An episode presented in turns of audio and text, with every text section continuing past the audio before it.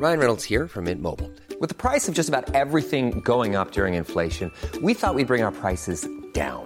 So to help us, we brought in a reverse auctioneer, which is apparently a thing. Mint Mobile unlimited premium wireless. Ready to get 30, 30, bit to get 30, bit to get 20, 20, 20, bit to get 20, 20, bit to get 15, 15, 15, 15 just 15 bucks a month. So, Give it a try at mintmobile.com slash switch. $45 upfront for three months plus taxes and fees. Promo for new customers for limited time. Unlimited more than 40 gigabytes per month. Slows. Full terms at mintmobile.com.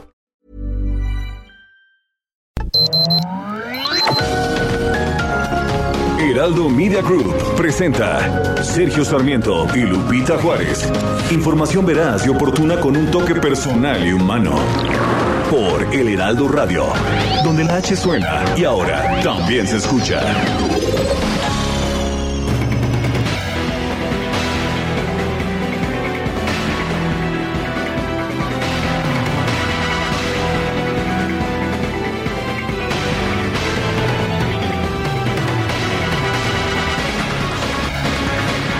El huracán Olaf tocó tierra en las inmediaciones de Los Cabos, en Baja California Sur, a las 9 de la noche con 25 minutos de ayer jueves.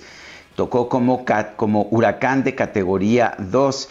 Provocó lluvias torrenciales en La Paz y Los Cabos. La Conagua informó que ingresó a 35 kilómetros de Cabo San Lucas y se desplazaba hacia el nor-noreste a 17 kilómetros por hora.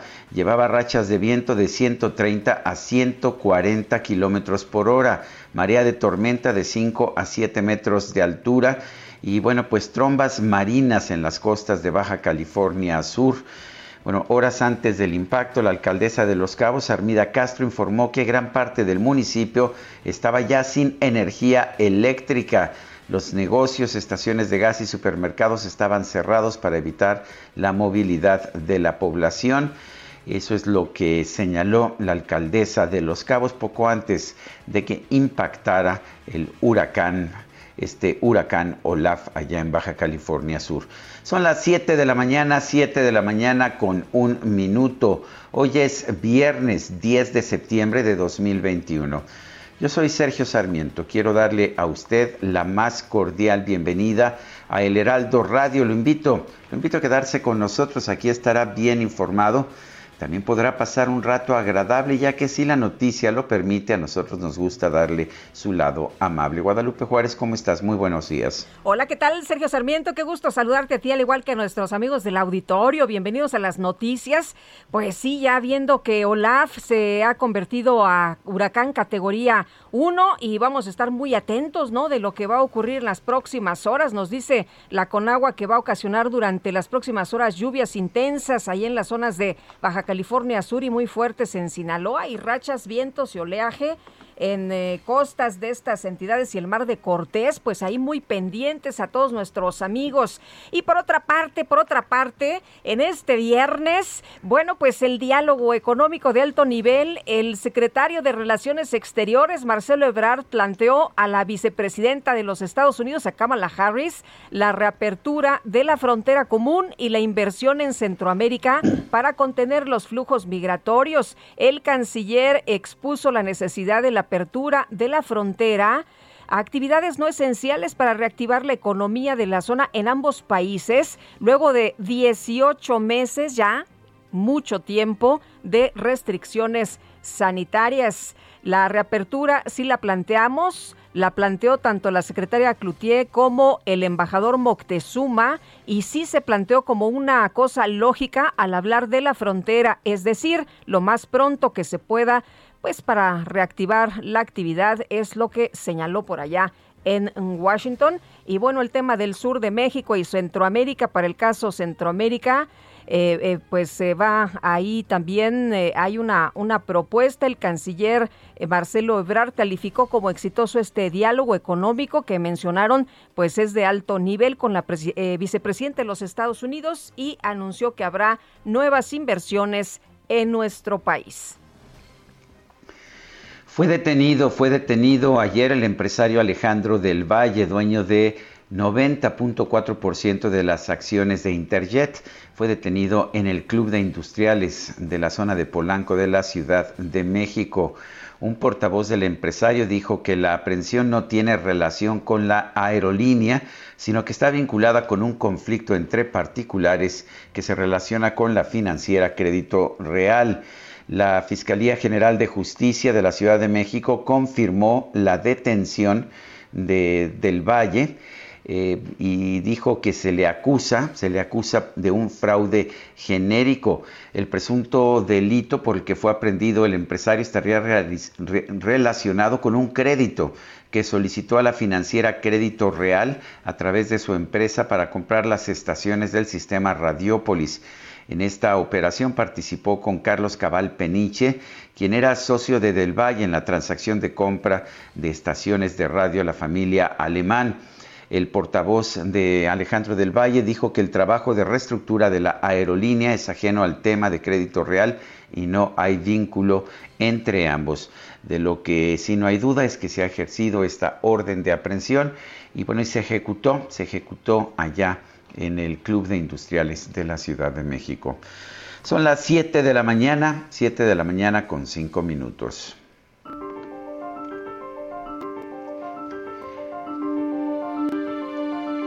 Bueno, y la frase del día es la siguiente.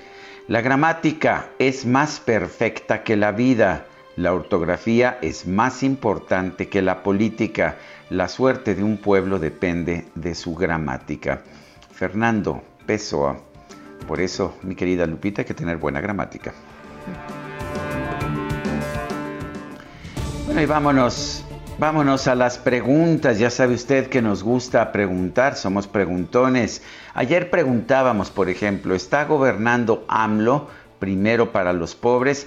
Nos dijo que sí 5.1%, que no 90.6%, no sabemos 4.3%. Recibimos 15.468 participaciones. Pero eso, eso fue ayer.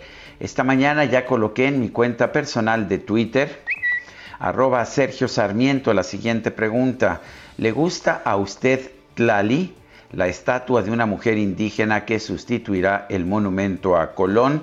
Y bueno, pues hasta este momento nos dice que sí el 8.2%, que no 86.6%, no sé 5.3%.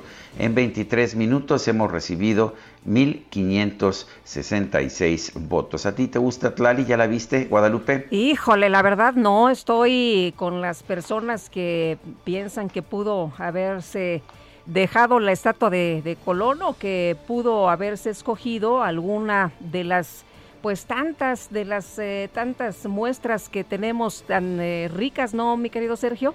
Pues bueno, pues ahí está el punto A ti tampoco te gustó, ¿no? A mí me pareció indebido quitar la estatua a Colón, lo, digo abiertamente.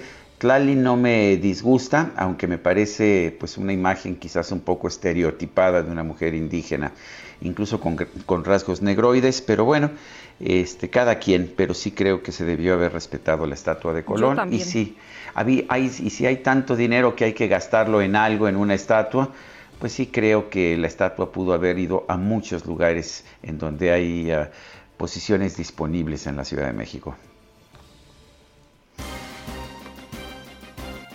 Las destacadas del Heraldo de México. Y ya está lista con nosotros Itzel González. Itzel, ¿cómo te va? Buenos días. Muy buenos días, Lupita, Sergio de Stacalover. Por fin es viernes, llegamos al viernes 10 de septiembre del 2021 a cinco días del pozolito, a cinco días de la quincena, así que nosotros ya estamos con toda la actitud, por, lo menos para este fin de semana, llevárnoslas relajados. Y Sergio Lupita, amigos, pues también muchísima información, aunque sea viernes, así que comenzamos con las destacadas del Heraldo de México. En primera plana, Marcelo Ebrard, México plantea a Estados Unidos reabrir frontera el canciller lo propuso a la vicepresidenta Kamala Harris, además de invertir en Centroamérica para contener la migración. País, tragedia en Tula, pérdidas ascienden a 100 mil millones de pesos. El patrimonio de los habitantes se desvaneció con la inundación. Ya registran actos de rapiña. Ciudad de México, adultos mayores proponen volver a dos pensiones. El PAN presenta una iniciativa para que les sean devueltos el apoyo federal y el local. Estados, Acapulco, sismo derriba reservaciones. El temblor causó afectaciones al sector turístico. Orbe, inédito desfile en Norcorea. Corea del Norte celebró el 73 aniversario de su fundación con un desfile. Cientos marcharon con trajes color naranja contra materiales infecciosos pero sin misiles balísticos en un aparente símbolo de los esfuerzos contra el coronavirus. Meta disputa opuestos al cambio. Las ligas más fuertes de Europa descartan la idea de la FIFA de hacer el Mundial cada dos años. Y finalmente, en mercados, propuesta 2022, van por 236 mil millones de pesos más de ingresos. Plantean al Congreso ingresos tributarios por 3 billones 944 mil millones de pesos. Sergio Lupita, amigos, hasta aquí las destacadas del Heraldo. Feliz viernes. Buenos días.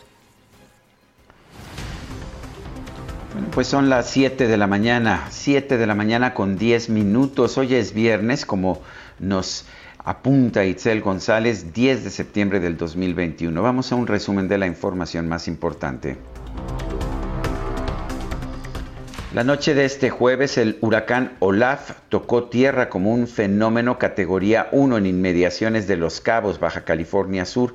Esto provocó lluvias torrenciales en el estado.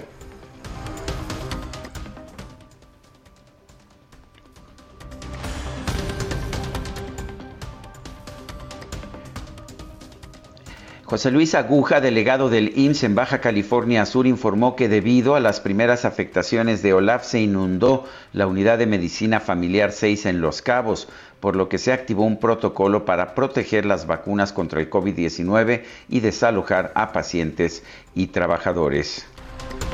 Y la presidenta municipal de Los Cabos, Armida Castro, informó que desde antes del impacto de Olaf, gran parte de la demarcación ya se encontraba sin energía eléctrica, además de que los negocios, estaciones de gas y supermercados fueron cerrados para evitar la movilidad de la población.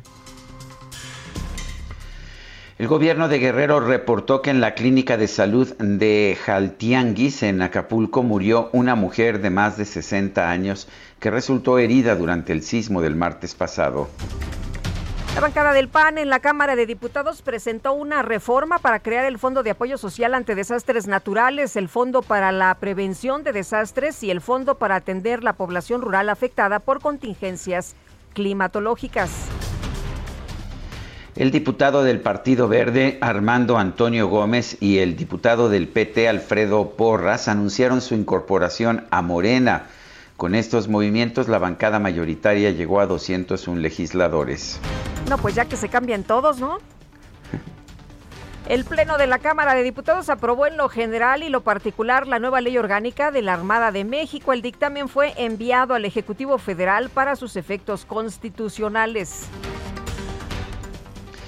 La diputada del PAN, Mariana Gómez del Campo, denunció que esta reforma promueve la militarización del país. En respuesta, la legisladora del PT, Margarita García, calificó al expresidente Felipe Calderón como un borracho. Pues es eh, la respuesta lógica, ¿verdad? Si estás hablando de la militarización del país, así respondes. Pues parece que no, ¿verdad? Pero en fin, esto ocasionó reclamos por parte del bloque opositor. Y a quienes nos han llamado tarugos y tarugas, familiares del borracho de Felipe Calderón, que deberían de tener vergüenza, pero como sus padres los educaron sin principios y valores, son cínicos. Bueno, de ese nivel, ahora sí que ahí está el alto nivel de discusión. Pues sí, ahí está lo, que se discute con argumentos eh, inteligentes en la Cámara de Diputados. El diputado del PAN, José Elías Lisha, exigió que las expresiones injuriosas de la diputada García fueran retiradas del diario de los debates. Presidente, de acuerdo al reglamento, las injurias calificativas, tanto como para presentes o ausentes, están prohibidas. Nosotros no tenemos problemas en, en debatir, pero que sea de acuerdo al reglamento, no vale la pena calentar sesión por la aventura de una persona que únicamente sabe insultar en vez de presentar argumentos. Solicitamos de manera formal sean retiradas las expresiones injuriosas del diario de los debates. La Comisión de Asuntos Fronterizos y Migratorios del Senado acordó citar a comparecer al titular del Instituto Nacional de Migración, Francisco Garduño, para abordar el tema de la crisis migratoria en el sureste del país. Y la bancada del PAN en el Senado presentó denuncias ante la Fiscalía Especializada en Materia de Delitos Electorales y la Fiscalía General del Estado de México en contra de ocho personas, incluida la titular de la CEP, Delfina Gómez, por retener recursos de los salarios de los trabajadores del Ayuntamiento de Texcoco con fines electorales. ¿Qué dijo el presidente? Pues que están golpeando a Delfina, ¿no? Que la están golpeando porque pues la ven como candidata. El Congreso de Tamaulipas avaló en comisiones distintas reformas a la constitución local para otorgar seguridad con cargo al erario a los exgobernadores de la entidad hasta por seis años a partir de que dejen el cargo. Y la Policía de Investigación de la Ciudad de México detuvo al empresario Alejandro del Valle, accionista de Interjet, por un presunto fraude de 30 millones de dólares. Las bancadas de Morena y el PT en el Congreso Capitalino, así como una diputada del PRI, rechazaron llamar a comparecer al director del metro, Guillermo Calderón, para que hable sobre el desplome en la línea 12.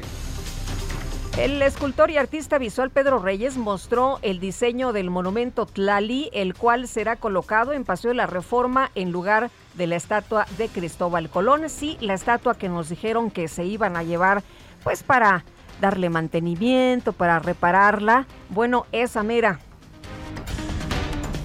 Por unanimidad, el Pleno de la Suprema Corte de Justicia invalidó una reforma a la Constitución de Sinaloa de 2018 que establecía que desde el momento en que un individuo es concebido entra bajo la protección de la ley correspondiente hasta su muerte. El ministro Alfredo Gutiérrez, autor del proyecto de sentencia, señaló que no corresponde a ninguna legislatura local ni a la Suprema Corte de Justicia definir con contundencia el origen de la vida humana, ya que no hay un consenso científico sobre este tema. Luego de que el Congreso de Hidalgo envió a la Cámara de Diputados una iniciativa para modificar la ley orgánica del Instituto Politécnico Nacional, el director general del IPN, Arturo Reyes advirtió que la institución no va a tolerar ninguna intromisión. Ayer personas del público nos estaban preguntando acerca de esta iniciativa, no la conocíamos. Lo que sí le podemos decir ahora es que el propio Politécnico Nacional la rechaza. Y Miguel Reyes, el director general de CFE Energía y CFE Internacional, informó que está en negociaciones con las empresas Yenova y TC Energía para que la Comisión Federal de Electricidad construya los tramos de los gasoductos de Guaymas El Oro y Tuxpan Tula que no se han concluido por conflictos sociales. Este jueves se celebró el diálogo económico de alto nivel entre México y Estados Unidos. La Secretaría de Relaciones Exteriores aseguró que ambos países acordaron colaborar en el fomento al comercio y a la inversión en proyectos de desarrollo social.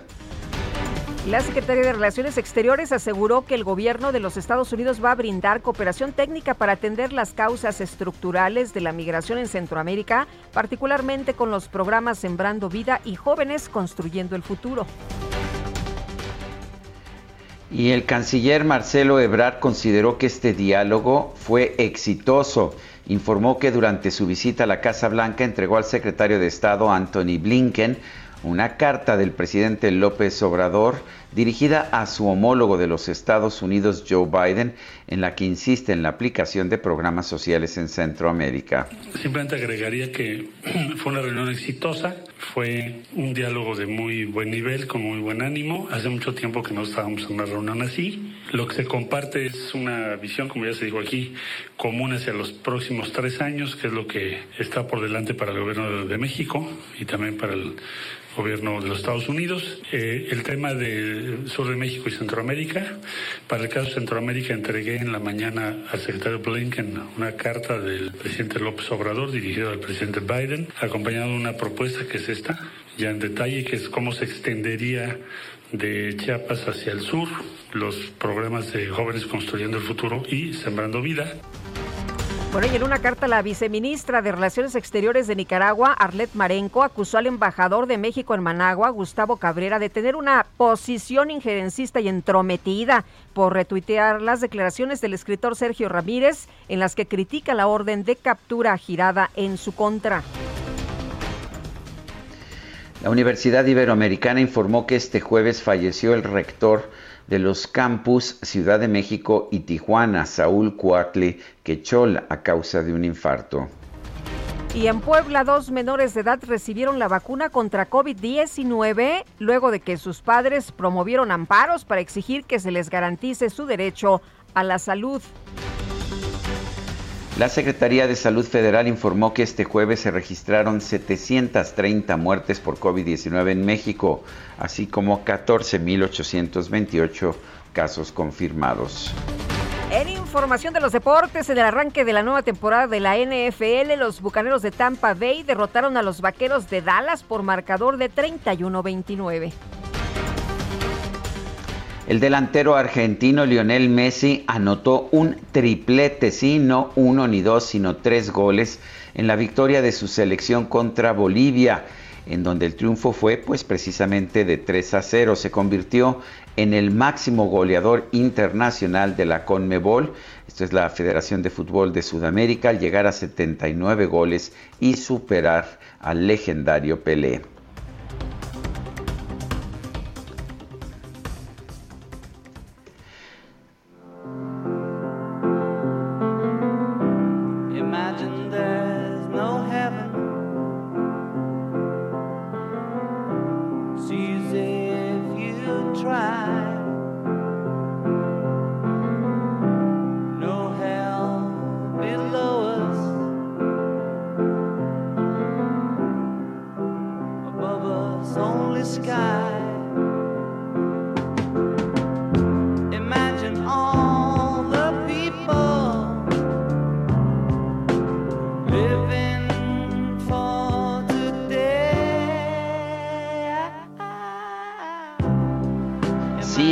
Escuchando una canción que se ha convertido en un himno internacional de la paz.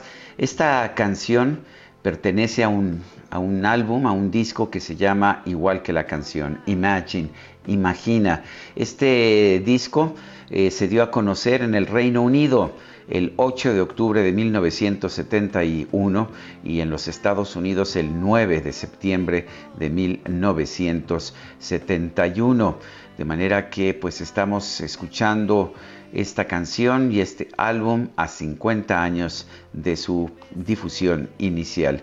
Me parece que es un disco muy importante. Es el segundo álbum que hizo John Lennon ya como solista una vez que se separaron los Beatles. Al contrario de, su, primer, ah, de su primer disco, como el que era John Lennon Plastic Ono Band, este es un álbum con pues, arreglos, ah, arreglos de cuerdas, con una producción más avanzada. En buena medida esto se debió a la participación de Phil Spector, un productor ah, pues de, discos allá en los años 60 y 70 que le gustaba mucho utilizar las cuerdas. Y yo no sé, yo lo que le puedo decir es que es por mucho el álbum más notable de John Lennon como solista y también es un álbum que pues hasta la fecha identificamos con la enorme personalidad de John Lennon. ¿Te parece Guadalupe que le dediquemos este día a escuchar este álbum que se difundió por primera vez hace 50 años? Me encanta la idea, Sergio. Además, la letra de este eh, tema de Imagine me parece tan necesaria de pronto en momentos en los que pues ya sabes, hay tanto encono, tanto enfrentamiento, tanta discrepancia. Oye, y Jorge Miranda nos dice, ya es viernes y ya mis reservas de energía están en ceros, pero acá seguimos, excelente día y un fuerte abrazo. Pues muchos abrazos y a echarle ganas, ¿no? A cerrar bien esta semana. Bueno, y le recuerdo que tenemos abierto un número para recibir sus mensajes, mensajes de WhatsApp, pueden ser de texto, pueden ser también de voz. Y estos, ah, este número de WhatsApp es el 55 2010 96 47. Repito, 55 2010 96 47. Y bueno, pues lo dejamos unos momentos más con Imagine mientras nosotros vamos a una pausa. The only one.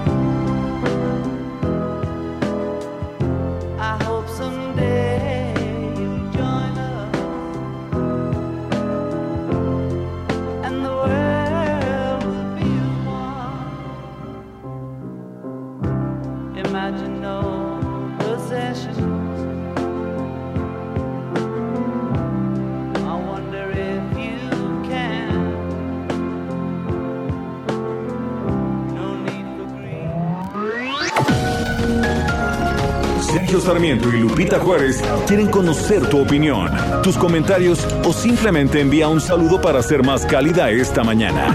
Envía tus mensajes al WhatsApp 5520 109647.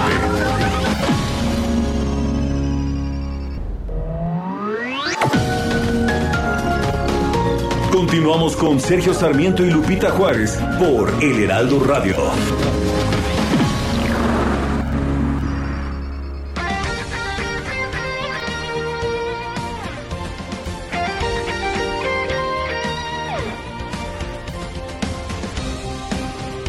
Desde hace 140 años. 140 años. Tu descanso merece un El 10 de septiembre se conmemora el Día Mundial para la Prevención del Suicidio con el objetivo de concientizar que el suicidio puede prevenirse.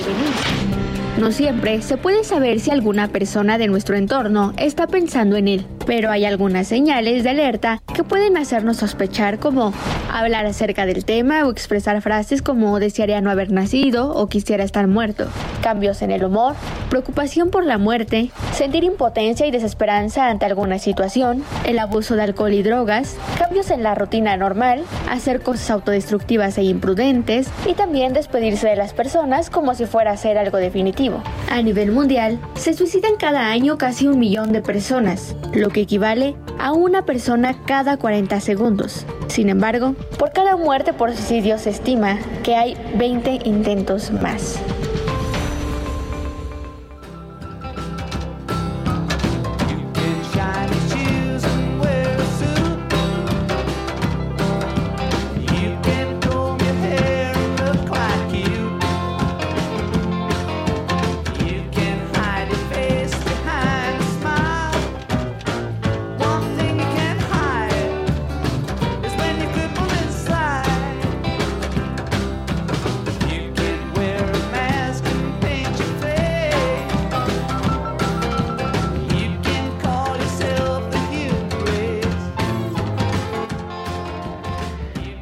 Estamos escuchando Crippled Inside.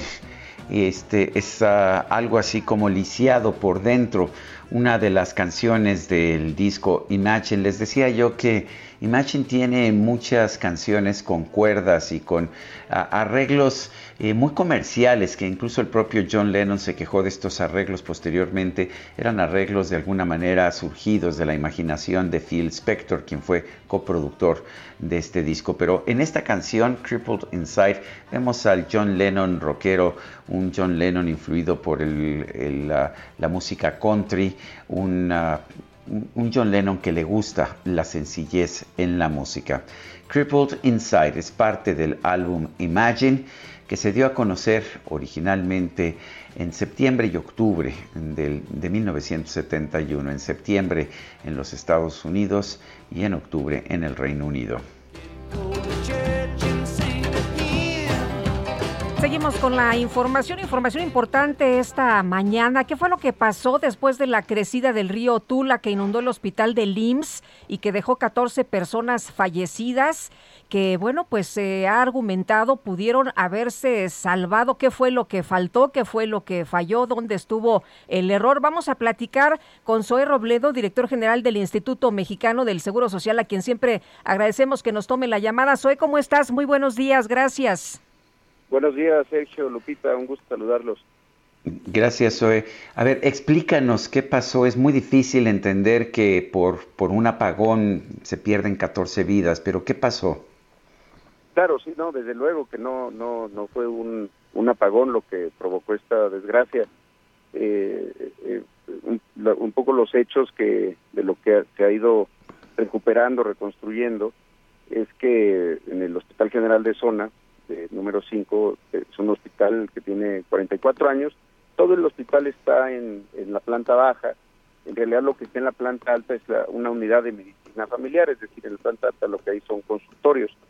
Esa noche eh, había 54 pacientes hospitalizados, 25 con diagnóstico COVID, todos los que están hospitalizados por COVID generalmente están este, eh, con un cuadro severo, agudo, 29 por no COVID, desde tres eh, recién nacidos, eh, gente que está en postoperatorio por apendicitis, otras cosas así, pacientes crónicos, eh, y 73 trabajadores del Seguro Social. Alrededor de las 10 de la noche que empieza a llover, una lluvia intensa, de, con mucho volumen, sin que, se, sin que fuera una tromba o un huracán, ni mucho menos. Eh, a las 11.30 se refiere que no hay ninguna afectación al, al hospital. Eh, cerca de las 12.20 de la, de la noche, el personal empieza a detectar que hay, hay agua en el, en el piso y que empieza a ver, este, eh, se empieza a notar que empieza a haber agua en, también en la, en la calle.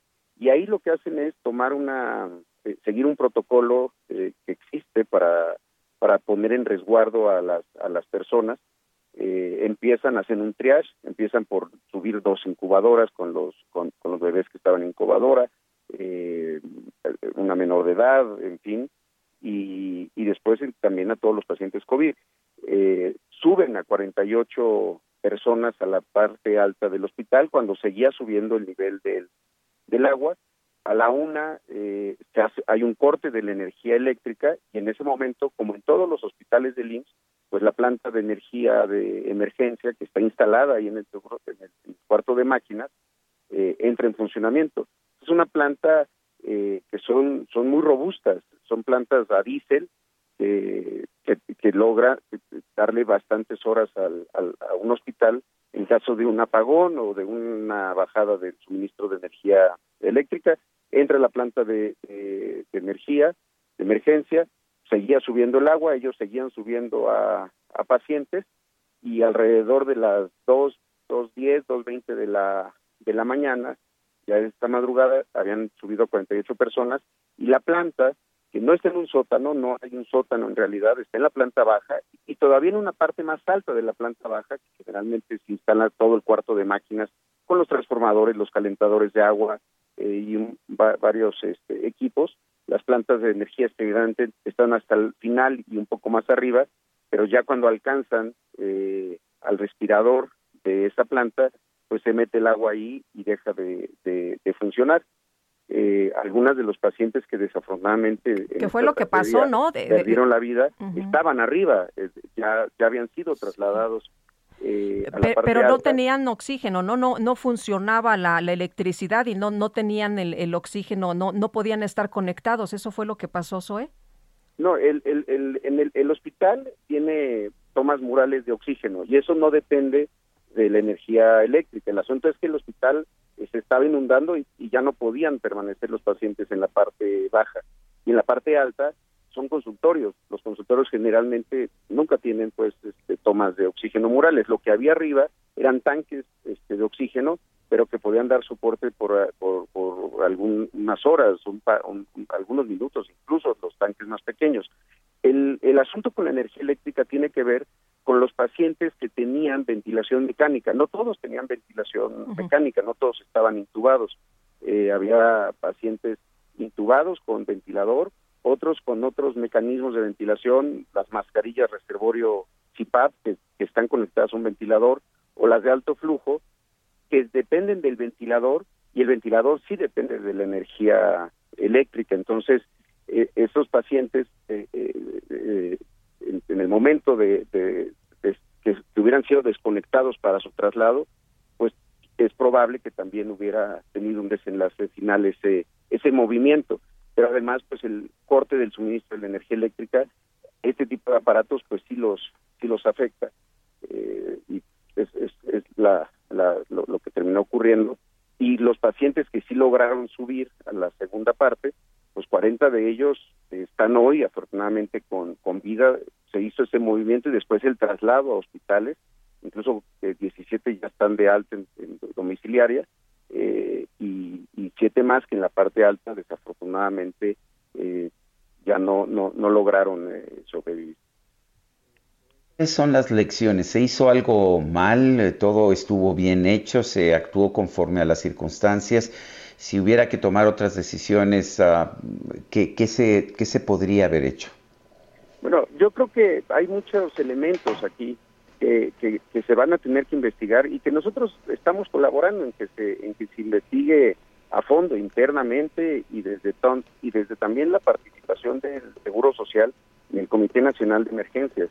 En, en el lapso de tiempo que yo llevo siendo director de Seguro Social, se han realizado 46 evacuaciones. Es algo relativamente eh, común, incluso lo puedo decir, que se alerta sobre algún eh, desastre natural o cualquier cosa que pueda tener previsión y se toman medidas. A veces son medidas de, de seguridad, son preventivas, otras veces son evacuaciones, incluso se han llevado a cabo cinco evacuaciones totales cuando se evacúa absolutamente a todos, incluido a la gente, a gente que está en cuidados intensivos. Eh, el, el, alertamiento oportuno en esta ocasión no pudo ocurrir, eh, quizá entre otras cosas porque tuvo que ver con fenómenos que estaban pasando eh, también en, en, el Estado de México y aquí en, la Ciudad de México, que derivó en un desbordamiento pero ni el director del hospital, el personal que, a que generalmente se le avista, o la propia delegación, o incluso a nivel central, no hubo un alertamiento para decir en estas próximas horas va a ocurrir esto. De otra forma, se hubiera hecho una evacuación, como se realizó al día siguiente una evacuación en, en también en, Hidalgo, o, las evacuaciones que estamos llevando a cabo ahorita en, Baja California Sur por la entrada de Olaf, o las que se hicieron por Grace, hace algunas semanas en la península de Yucatán. Pero el tema aquí es el factor tiempo. El personal siguió el protocolo. En cada o sea, Senapred no les informó a tiempo. civil está entrenado para, para llevar a cabo estas acciones. Eh, eh, eh, ¿Senapred no les informó a tiempo de la crecida del río?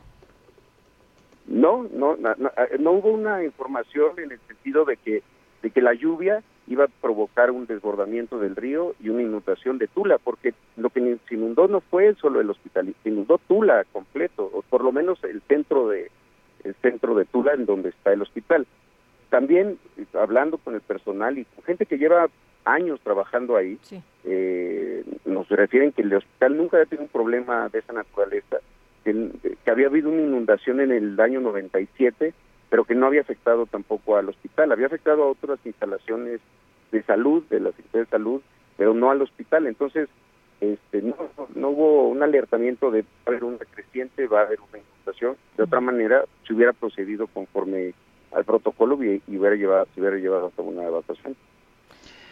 Soy, tenemos información de que se ha desalojado una unidad médica del Instituto Mexicano del Seguro Social en Los Cabos, esto por el huracán Olaf que está golpeando Baja California Sur. Cuéntanos, ¿cuáles son las circunstancias y qué está pasando?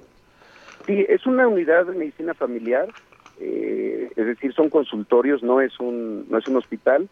Tiene un área de atención continua que son urgencias, pero estaba ya ya cerrada Afortunadamente se pudo hacer este, toda la evacuación de, del personal, no hay pacientes ahí, vaya, eh, son, unidades que operan durante el día dando, dando consulta, consulta de medicina familiar generalmente, y, afortunadamente no tenemos eh, daños, obviamente lo más importante, no hay no hay ningún trabajador, ningún derechohabiente en esa unidad, se logró atender eh, preventivamente y tenemos el reporte que no que no ha habido eh, eh, problemas y, se, hacen es un ahí sí es un lugar donde permanentemente pues la entrada de ciclones huracanes eh, permiten tener una previsión este pues oportuna vaya eh, eh, eh, en este caso de la unidad médica del Instituto Mexicano del Seguro Social ahí de Los Cabos, eh, había algunas imágenes y había personas que decían que cada año o cada que se presenta una situación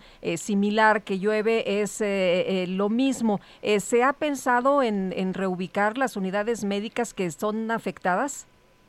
Sí, hay, hay muchos, muchas de las instalaciones del Seguro Social tienen muchos años quizá cuando se construyeron no se tenía una previsión o, o, conocimiento, protocolos para esto. Eh, justamente desde el año pasado, para, para el presupuesto de este año y para el del próximo año también, de las partidas que hemos crecido más es justamente la de conservación y mantenimiento, que tiene que ver eh, precisamente con, los, con las cuestiones de protección civil y de todos estos mecanismos.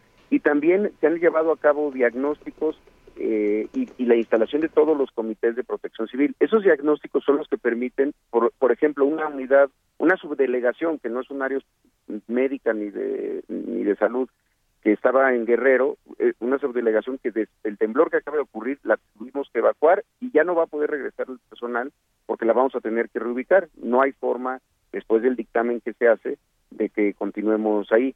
Y es algo que está, el, el, curso es tan grande en el territorio, en el número de instalaciones. Tenemos 10.000 instalaciones, no todas son de salud, de, prestaciones médicas, vaya, pero pues hay 250 hospitales, este, 1.500 unidades de medicina familiar, y en todas se, se, están llevando a cabo estos estos procesos. Y en los casos en donde el dictamen establece que no no está en un lugar seguro, efectivamente se tiene que hacer el, el traslado. Esa unidad, efectivamente, como se señala, ha tenido problemas en años previos porque se inunda y, el, y, la situación es que para, la para restablecer los servicios, pues también tema, toma mucho tiempo y eso afecta a los, a los derechohabientes. Son de todas las cosas que, se tienen que, que, que atender. Muy bien, pues hoy muchas gracias por platicar con nosotros esta mañana. Muy buenos días. Gracias, Lupita, Sergio. Saludos. Hasta luego, saludos. Soy Robledo, es director general del Instituto Mexicano del Seguro Social. Oye, Sergio, por cierto, este 10 de septiembre concluye el mandato de Carlos Mendoza Davis al frente del gobierno de Baja California Sur y entra Víctor Castro, ¿no? El, el timing este, pero bueno, pues vamos a, esperar que, que todo transcurra. En medio de un huracán. Sí, hombre. Efectivamente. Bueno, pues vamos a, vamos a escuchar una mención. En Soriana celebramos el mes más mexicano. Aprovecha el codillo de cerdo a 54.90 el kilo o la cabeza de cerdo a 39 pesos el kilo y el menudo de res a solo 84 pesos el kilo. Soriana, la de todos los mexicanos. A septiembre 13, aplican restricciones. Aplica en Hiper y Super. La Suprema Corte de Justicia de la Nación determinó que es inconstitucional que los estados establezcan en sus constituciones la protección del derecho a la vida desde la concepción. Diana Martínez, cuéntanos. Así es, Sergio Lupita, muy buenos días. Ayer la Suprema Corte de Justicia de la Nación determinó que es inconstitucional la protección a la vida desde la concepción. Este jueves el máximo tribunal del país discutió dos acciones de inconstitucionalidad, una promovida por diputados del Congreso de Sinaloa y otra por la Comisión Nacional de los Derechos Humanos, en contra de una porción de la constitución de esa entidad que establece desde el momento en que un individuo es concebido, entra bajo la protección de la ley correspondiente hasta su muerte, el máximo tribunal determinó invalidar esa disposición de la Constitución estatal y bueno, ocho ministros eh, consideraron que este tipo de cláusulas previstas en las constituciones de varias entidades vulneran los derechos reproductivos de las mujeres. Los integrantes de la Corte también coincidieron en que buscan eh, estas cláusulas inhibir la práctica de abortos, incluso los que derivan de violaciones o riesgos de salud, aunque estén permitidos por la ley. El proyecto de sentencia fue elaborado por el ministro Alfredo Gutiérrez Ortiz Mena, quien señaló que no corresponde a ninguna legislatura local ni al Pleno de la Corte definir con contundencia el origen de la vida humana, en especial ante la ausencia de consenso científico.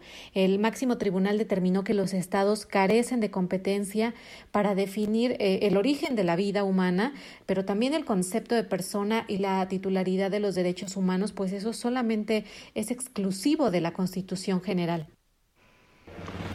Bueno, bueno pues bueno, eh, Diana Martínez, gracias. En Soriana celebramos dando el grito del ahorro. Por eso aprovecha que las cremas líquidas Nivea de 400 mililitros compras una y te llevas la segunda al 50% de descuento. Sí, la segunda al 50% de descuento. Soriana, la de todos los mexicanos. A septiembre 13. Aplica restricciones. Aplica en Hiper y Super. Bueno, pues seguimos con la información. Eh, decía Diana Martínez Sergio en su nota que la Suprema Corte de Justicia de la Nación determinó que es inconstitucional que los estados tengan establecidas en sus constituciones la protección del derecho a la vida desde la concepción. Y vamos a platicar precisamente a seguir con este tema con el abogado penalista de Proyecto Justicia de Reinserta, Eduardo García Morales. Eduardo, gracias. Muy buenos días. Muy buenos días, Lupita. Buenos días, Sergio. Gusto de saludarlos. Gracias, Eduardo. Cuéntanos cuál es tu punto de vista acerca de esta decisión de la Suprema Corte que fundamentalmente eh, lo que establece es que las legislaturas estatales no pueden definir el, momento del inicio de la vida.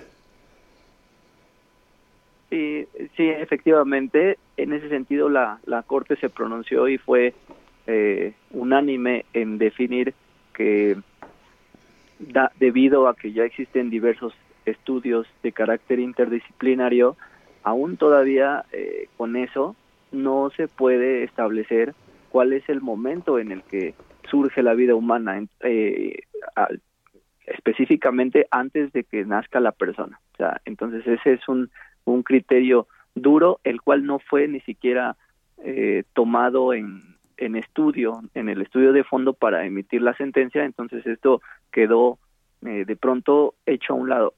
si se revisa el, proyecto de esta sentencia, dicen no nos vamos a pronunciar sobre esto porque no ha sido eh, definido todavía este, por diversos estudios y por lo tanto eh, lo vamos a dejar momentáneamente y nos vamos a enfocar en el tema principal que es la invalidez o no del artículo 192, digo 196 de este Código Penal de Coahuila y los subsecuentes. Eduardo, ¿y esto qué, qué significa? Bien, es un tema muy interesante, un poco complejo, pero trataremos de, explicarlo, comentarlo brevemente y de manera muy concreta. La invalidez de estos artículos del Código Penal de Coahuila eh, inicialmente van a, dejar sin vigencia eh, esta conducta tipificada como delito en este estado y e inclusive tendrá efectos retroactivos en beneficio de las personas que estén hubieran sido sentenciadas que, me parece que hasta el momento no hubo ningún caso de esta naturaleza que hubieran sido sentenciadas y que estuvieran compurgando una una sentencia en Coahuila o que estuvieran siendo procesadas por eh, la conducta es decir que estuvieran vinculadas a proceso por eh, que se haya detectado que una persona hubiera realizado eh, un aborto, un aborto. ahora cuál es el efecto, y esta es la duda que, creo que todo el mundo nos planteamos, cuál es el efecto que va a, emitirse o que va a radiar para todos los demás estados, eh, se creería que, que, de pronto en automático todos los estados que no han regulado todavía esto en sus códigos penales debe de aplicarse lo mismo, pero en inicio, o sea, esto es lo que debe, pero no siempre va a suceder. ¿Esto qué significa?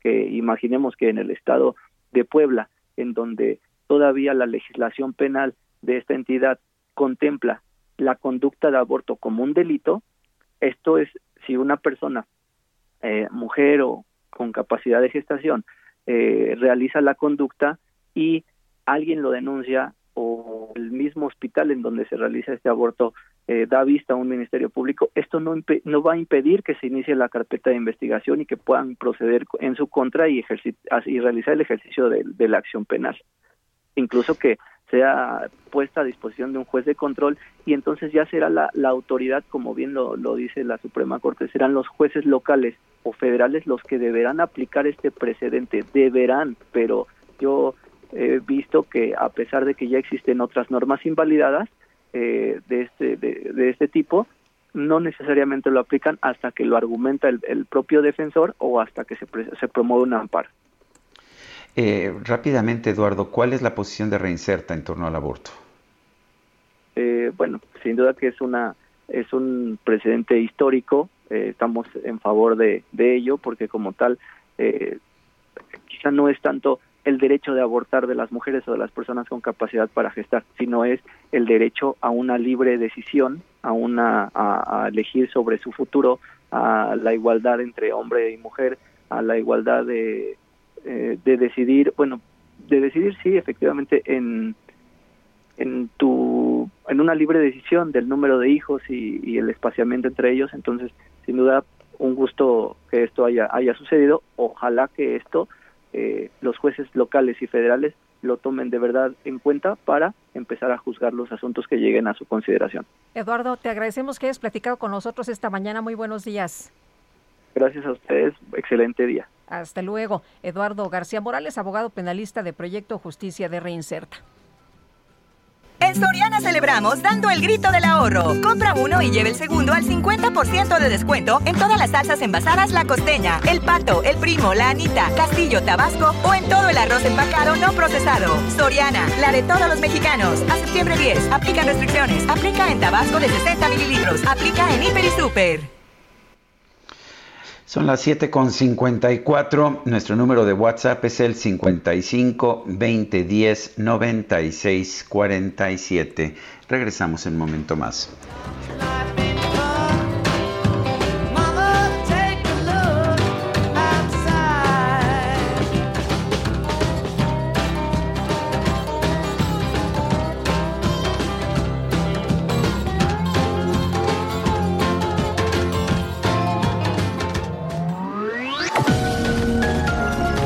Sergio Sarmiento y Lupita Juárez quieren conocer tu opinión, tus comentarios o simplemente envía un saludo para ser más cálida esta mañana. Envía tus mensajes al WhatsApp 5520 109647.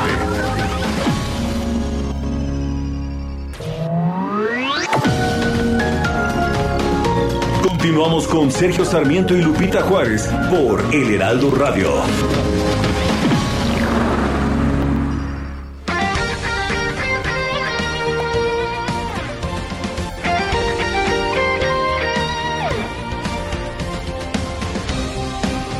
Desde hace 140 años.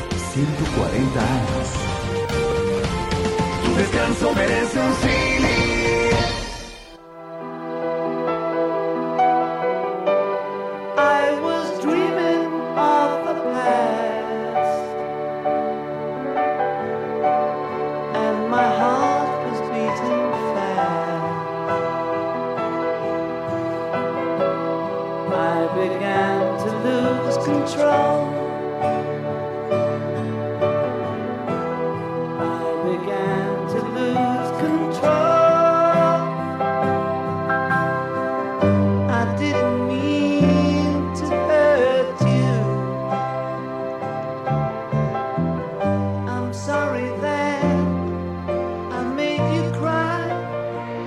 Jealous Guy, el chavo celoso, es John Lennon que se canta a sí mismo.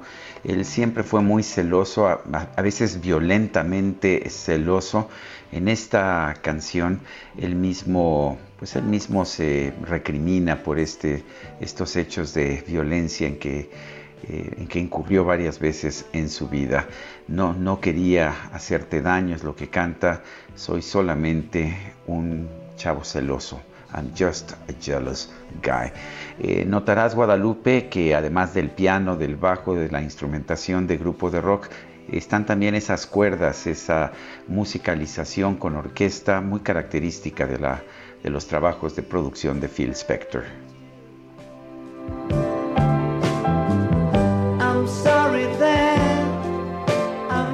Pues los arreglos sensacionales, sin duda. Tenemos mensajes de nuestro público. Nos dice Patricia, hola Sergio y Lupita, ya viernes nuevamente, ¿cómo se fue este año de rápido ya en septiembre, aún con el confinamiento y que no hacemos las cosas como antes, el tiempo no entiende de pandemia, pero lo importante es que estamos vivos, sanos y con ganas de disfrutar la vida. Saludos desde Tequisquiapan. Y nos dice Francisco 1955, ¿de verdad van a sustituir esa cabeza por la estatua de Colón? Debe ser una broma y muy mala. Pues no, eso es lo que ya, ya es oficial. La cabeza va a reemplazar la estatua de Colón en el Paseo de la Reforma. Le guste o no le guste. Oye, este jueves se realizó el diálogo económico de alto nivel entre México y los Estados Unidos en Washington. ¿Cuáles son los puntos de relevancia? Pues vamos a platicar con Roberto Velasco, jefe de la Unidad para América del Norte de la Secretaría de Relaciones Exteriores. Roberto, ¿qué tal? Muy buenos días. Sergio Lupita, muy buenos días y gracias eh, por el espacio para conversar con ustedes y con su auditorio. Al contrario, Roberto, eh, tengo entendido que, que estos diálogos económicos de alto nivel se realizaban en el pasado y que ahora se reanudan. Pero ¿por qué son importantes? Bueno, eh, en esta ocasión yo creo que eh, lo más importante eh, es que en este espacio definimos una visión conjunta en materia económica de las dos administraciones para los próximos tres años, que es lo que pues, le queda a las dos administraciones, por supuesto acá con la posibilidad de reelección, así en el caso de México, pero pues era muy importante que pudiéramos, más allá del día a día que nos toca administrar, pues ponernos de acuerdo de qué son algunas de las cosas que queremos lograr en este espacio de tiempo. Y destaca para nosotros, vamos a estar trabajando en el tema de cadenas de suministro, sobre todo nuevas cadenas de suministro como pueden ser en el sector de semiconductores, farmacéutico, industria médica, a través de un grupo de trabajo que vamos a instalar a la brevedad. Eh, platícanos de, unos eh, temas también eh, relevantes, la reapertura de la frontera común, esto que, decía, bueno, ya lleva 18 meses ya de restricciones sanitarias, se tiene que reactivar la economía en la zona. ¿Cómo ves tú la disposición para que esto ocurra? Bueno, fue justo uno de los argumentos que trajimos aquí, que pues, el impacto económico que tienen estas medidas pues, es muy grande en toda la región eh, fronteriza en ambos países. Eh, por supuesto hay un impacto también eh, social, porque hay mucha gente que quiere visitar a sus familias, que quiere volver a su vida normal.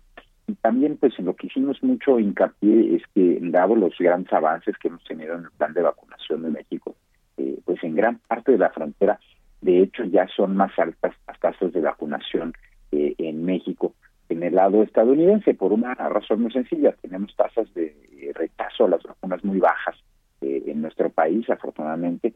Eh, entonces, eh, pues estamos hablando de que, por ejemplo, en la región de Baja California, en la zona fronteriza, tenemos tasas de vacunación por encima del 80%.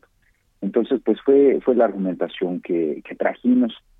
por supuesto que aquí eh, hay una gran preocupación con el tema de las variantes, la variante Delta en este momento y el repunte de casos que ha traído consigo, pero pues nosotros creemos que hay condiciones para avanzar, creemos que hay eh, condiciones cuando menos para fijar métricas claras eh, de cómo es que queremos abrir la frontera y que eso pues nos debe dar un horizonte. Entonces vamos a seguir trabajando en esto. la postura de México pues es muy clara y, yo creo que en el lado estadounidense, pues sobre todo hay una preocupación muy legítima eh, de proteger eh, a su ciudadanía, de controlar la pandemia eh, y vamos a encontrar una solución, espero yo, muy pronto. El gobierno de México, Roberto, ha insistido en que Estados Unidos debe invertir en Centroamérica para generar una mayor prosperidad y evitar los flujos de migrantes. Pero pues tiene, ¿puede políticamente un presidente como Joe Biden hacer eso? Nosotros creemos que sí, eh, que hay condiciones para hacerlo, que además pues es eh, fundamental porque eh, se requiere de esto para poder hacer frente a pues la situación de la migración que tenemos hoy en día fundamentalmente desde Centroamérica.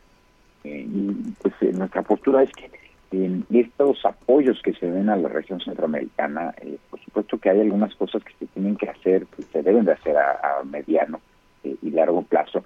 Pero tenemos también un problema eh, de corte, digamos, eh, inmediato. Entonces, eh, en ese sentido, hemos planteado que se hagan transferencias de recursos directas a las personas en, programas condicionales para poner, por decirlo de manera muy clara, pues poner dinero en los bolsillos de las familias y de esa forma poder cambiar sus condiciones de vida directamente en sus comunidades. Es parte de lo que hablamos ayer entregamos la eh, carta del presidente López Obrador al secretario Blinken para eh, que se la entreguen al presidente eh, Biden. Y por supuesto que también tocamos este tema en la reunión del diálogo económico de alto nivel.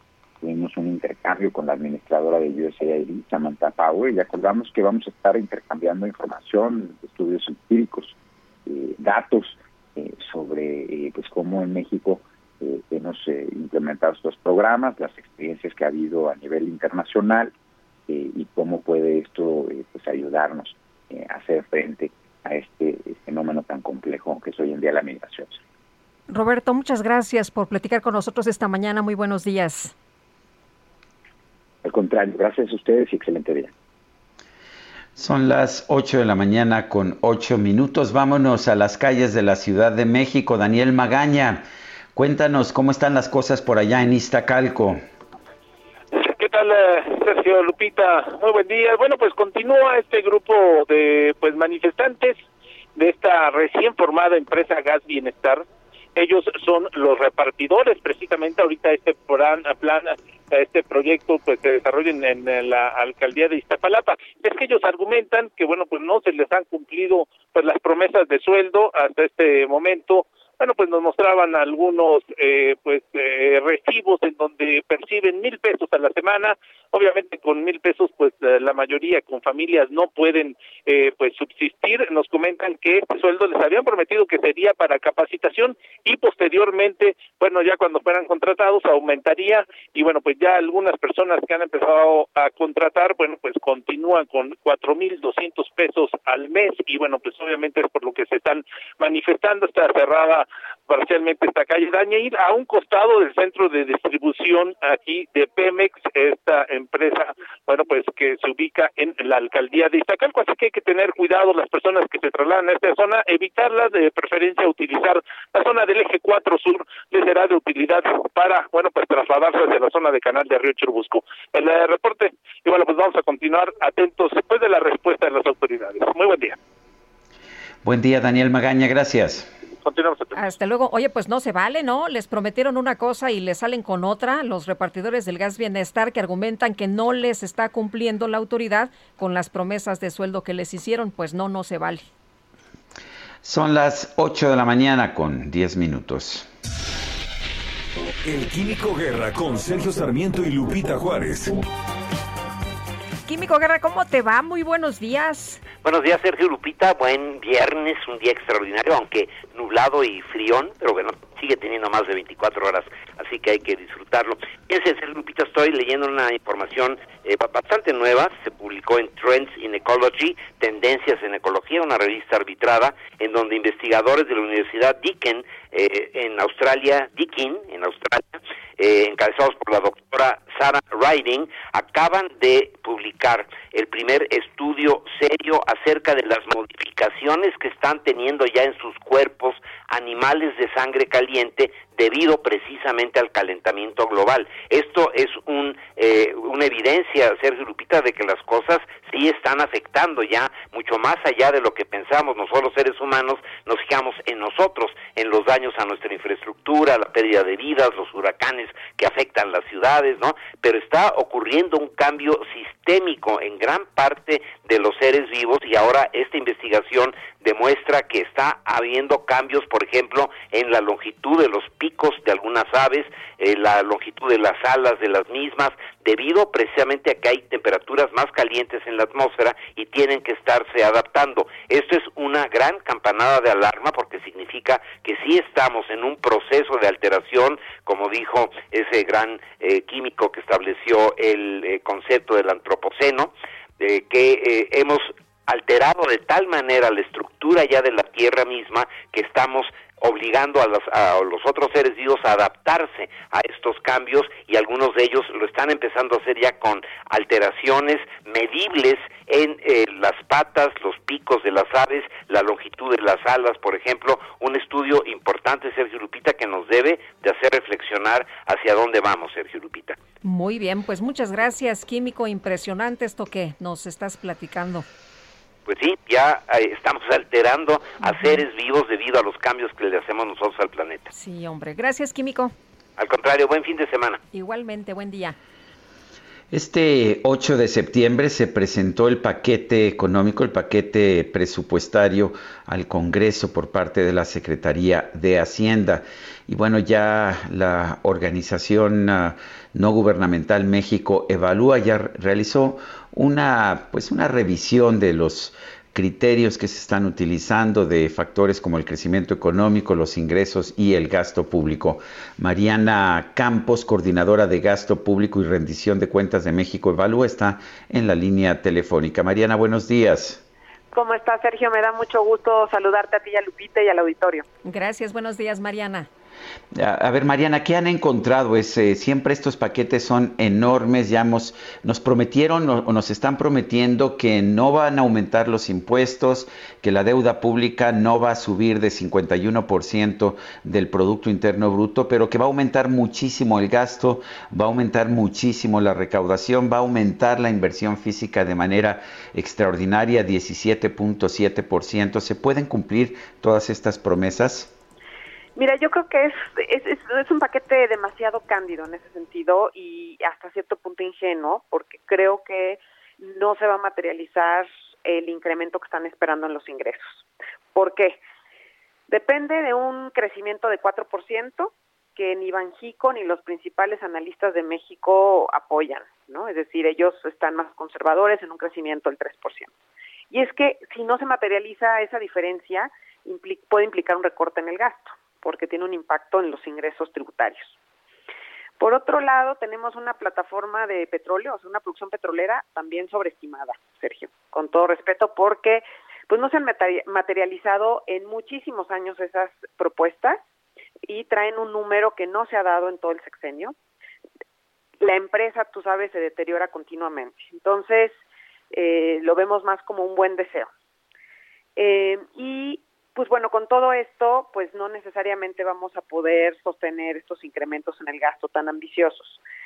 Eh, creo que es un paquete que trata de resolver en lo inmediato, pero no es para nada el paquete que requiere México para resolver problemas estructurales y superar, digamos, eh, niveles vistos en muchos aspectos en 2018, ¿no? En algunas de las asignaciones especialmente. Mariana, eh, estamos viendo, pues no es sorpresa, los programas sociales siguen teniendo muchísimos recursos, las obras que le interesan al, al presidente. ¿Cómo ven ustedes esto? Sí, este, bueno, el tren Maya es uno de los principales receptores, va a tener un incremento muy importante en su presupuesto. Eh, hay un recorte en la refinería y también no se ven asignaciones para el aeropuerto Felipe Ángel.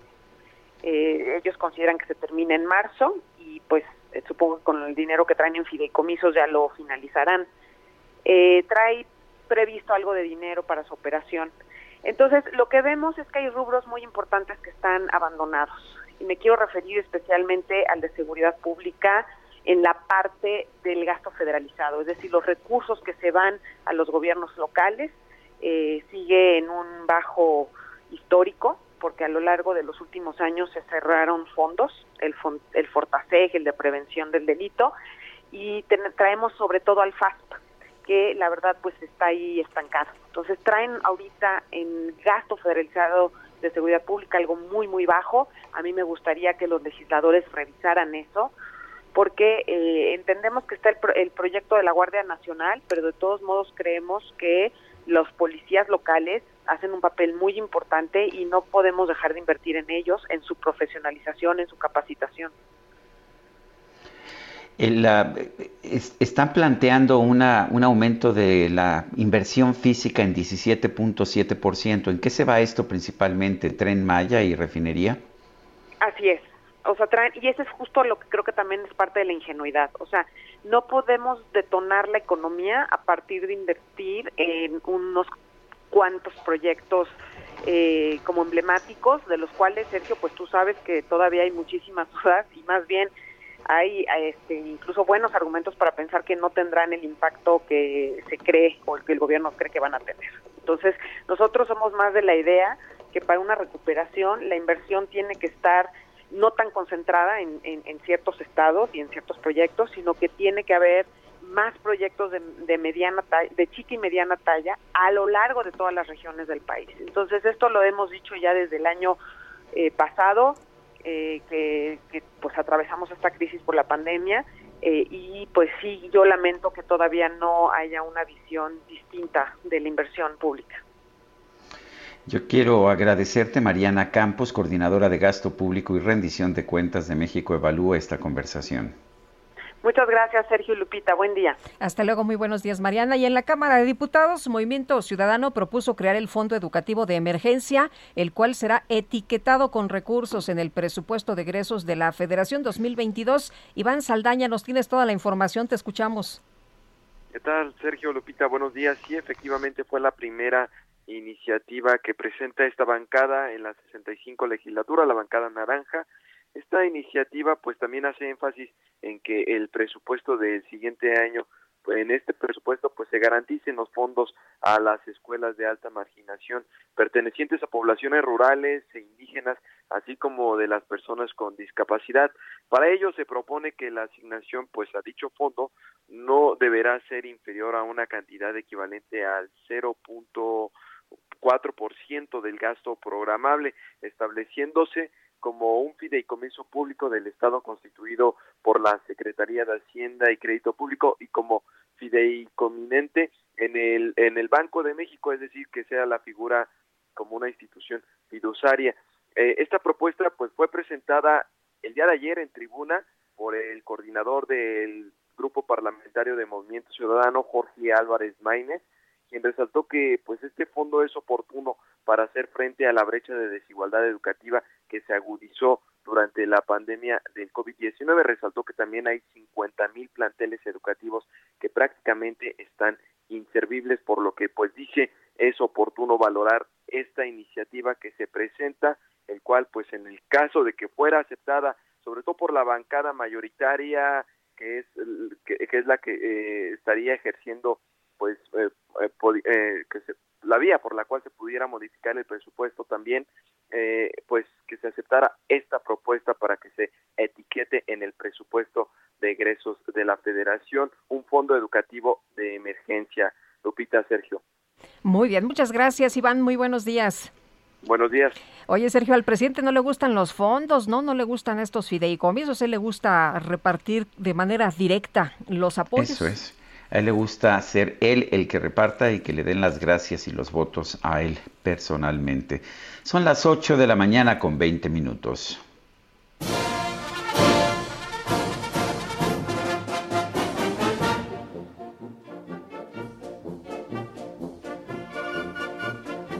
¿Y esto a qué se debe? ¿Ya te salió lo zacatecano?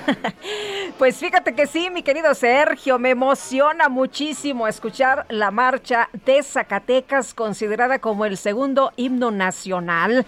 Fíjate que me, recuerdan amigos del auditorio que el 10 de septiembre de 1852 nació el compositor mexicano Genaro Codina, quien es autor precisamente de la marcha de Zacatecas, nuestro segundo himno nacional. Es nuestro segundo himno nacional, ¿no será el cielito lindo?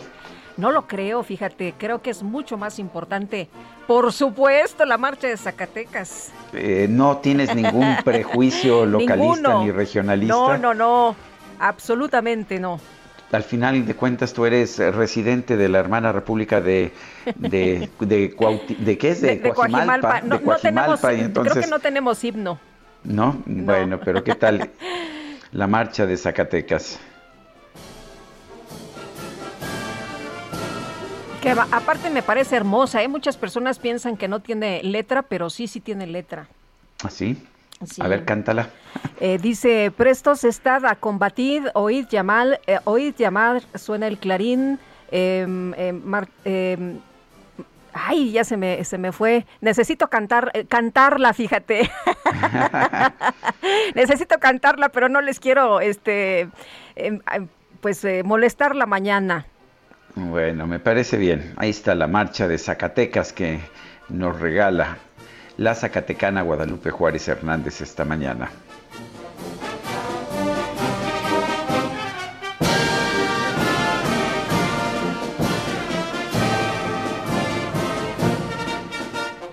Son las, uh, las 8 de la mañana con 22 minutos. El secretario general de la sección 60 del Sindicato Nacional de Trabajadores de la Educación, que pertenece al Instituto Politécnico Nacional, expresó su preocupación al secretario de Gobernación, Adán Augusto López, por una iniciativa de Morena en Hidalgo para modificar la ley orgánica de este Instituto Politécnico Nacional en una sesión virtual que se convocó con carácter de extraordinario, el dirigente exigió una disculpa pública al Congreso del Estado de Hidalgo por intervenir en la vida de la institución y dijo que esto es producto de intereses privados. La semana pasada, diputados de Hidalgo avalaron una iniciativa que impulsó el partido Morena para modificar la ley orgánica del Politécnico y esto ha causado inconformidad entre profesores, alumnos y trabajadores de la Casa de Estudios.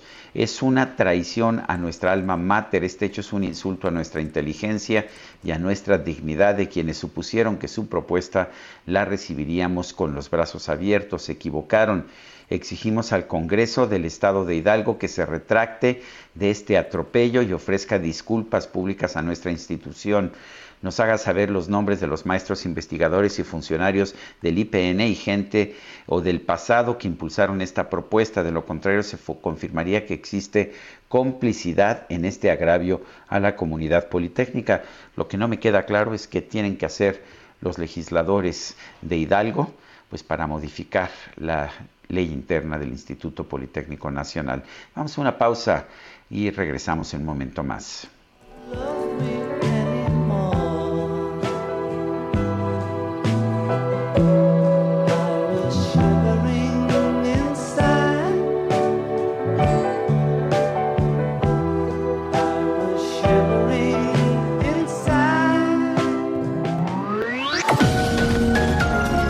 Sergio Sarmiento y Lupita Juárez quieren conocer tu opinión, tus comentarios o simplemente envía un saludo para ser más cálida esta mañana.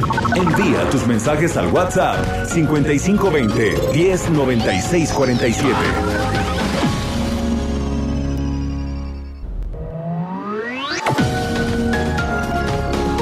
Continuamos con Sergio Sarmiento y Lupita Juárez por El Heraldo Radio. Jaque Mate con Sergio Sarmiento.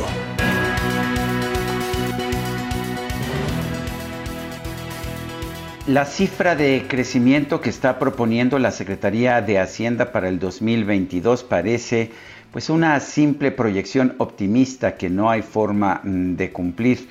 Eh, la verdad es que entre más examinamos las cifras, más se puede llegar a esa conclusión. Es verdad que nos dice el gobierno que va a incrementar en 17.7% la inversión física que está haciendo en estos momentos, pero es, esto es desde niveles muy bajos en este 2021 y en el 2020 para empezar, pero además vale la pena señalar que es principalmente en dos proyectos que son el tren Maya y la refinería de Dos Bocas, que difícilmente van a ser rentables, son proyectos que van a destruir valor en lugar de construirlo. Sin embargo, hay que recordar por otra parte que la inversión pública es una parte muy pequeña de la inversión total que tiene nuestro país. En el primer trimestre del 2021, la inversión pública era, era de apenas 2.4% del Producto Interno Bruto, mientras que la inversión privada se elevaba a 17.1%. México no va a poder tener crecimiento económico si no logra incrementar la inversión privada. Y cuando, mientras el gobierno siga cambiando las reglas constantemente o destruyendo inversiones que ya se realizaron, como la del Aeropuerto Internacional de la Ciudad de México o la de la planta cervecera de Mexicali, pues mientras esto siga ocurriendo, difícilmente la iniciativa privada va a invertir con confianza en nuestro país. Eh, finalmente, las políticas económicas tienen consecuencias, tienen consecuencias tarde o temprano. Y estamos viendo que habrá consecuencias de las políticas económicas que ha elegido el presidente Andrés Manuel López Obrador. Una de ellas será que resultará imposible alcanzar la tasa de crecimiento de 4.1% que está pronosticando de manera muy optimista la Secretaría de Hacienda. Yo soy Sergio Sarmiento y lo invito a reflexionar.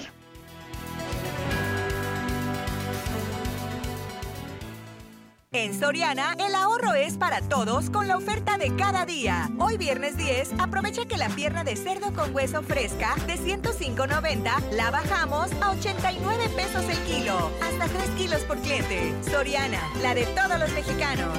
Solo septiembre 10, aplica restricciones, aplica en Hiper y Super.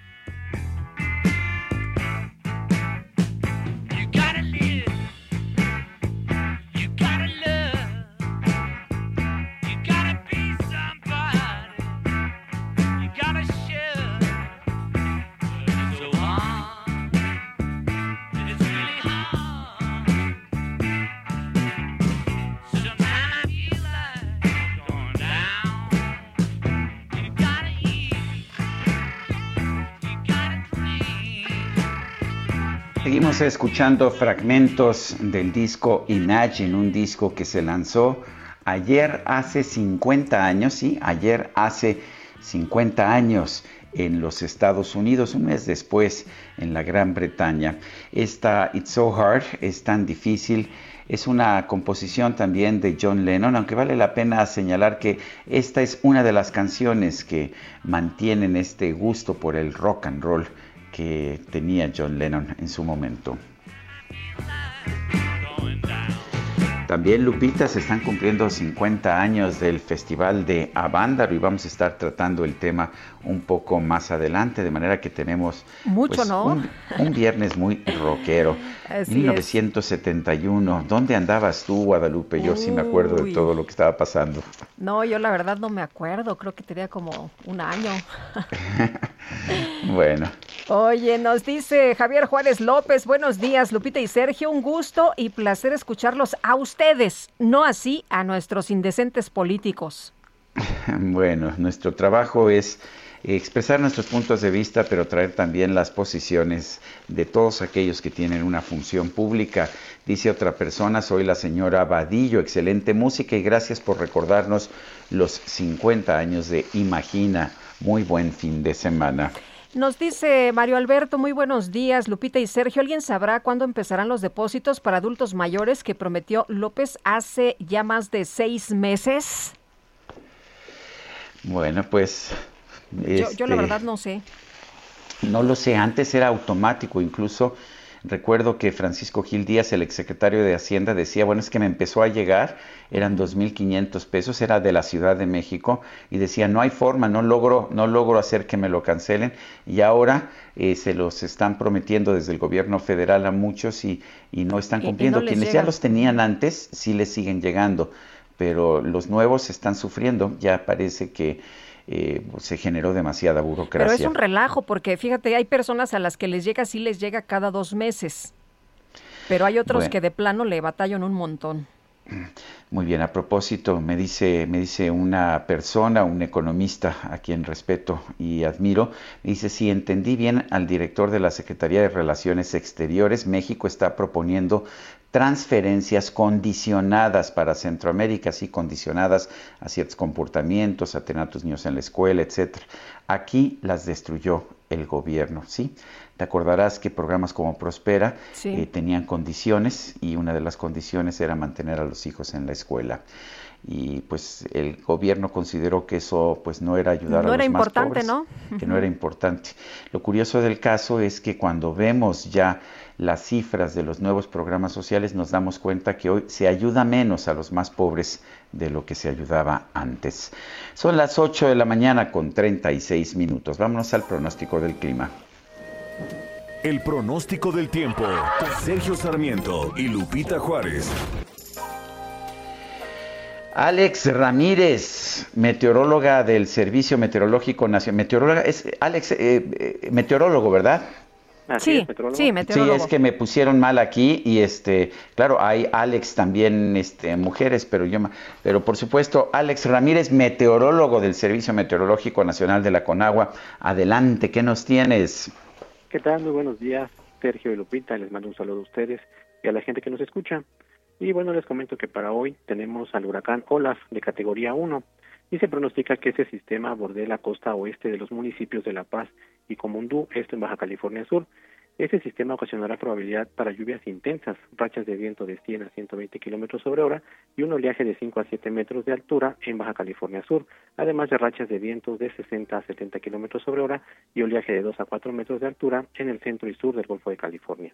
Estas lluvias podrían generar deslaves e inundaciones, así como posible formación de trombas marinas en costas de Baja California Sur. Y bueno, asimismo se prevé que olas se debilite a tormenta tropical en el transcurso de este día. Por otro lado, el paso de la ola tropical número 28 ocasionará lluvias muy fuertes en el oriente y sur del territorio nacional, así como chubascos y lluvias fuertes en el occidente de México.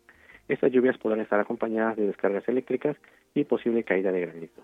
Asimismo, un canal de baja presión sobre el Golfo de México e inestabilidad en niveles altos de la atmósfera originarán lluvias intensas en el estado de Veracruz y Oaxaca.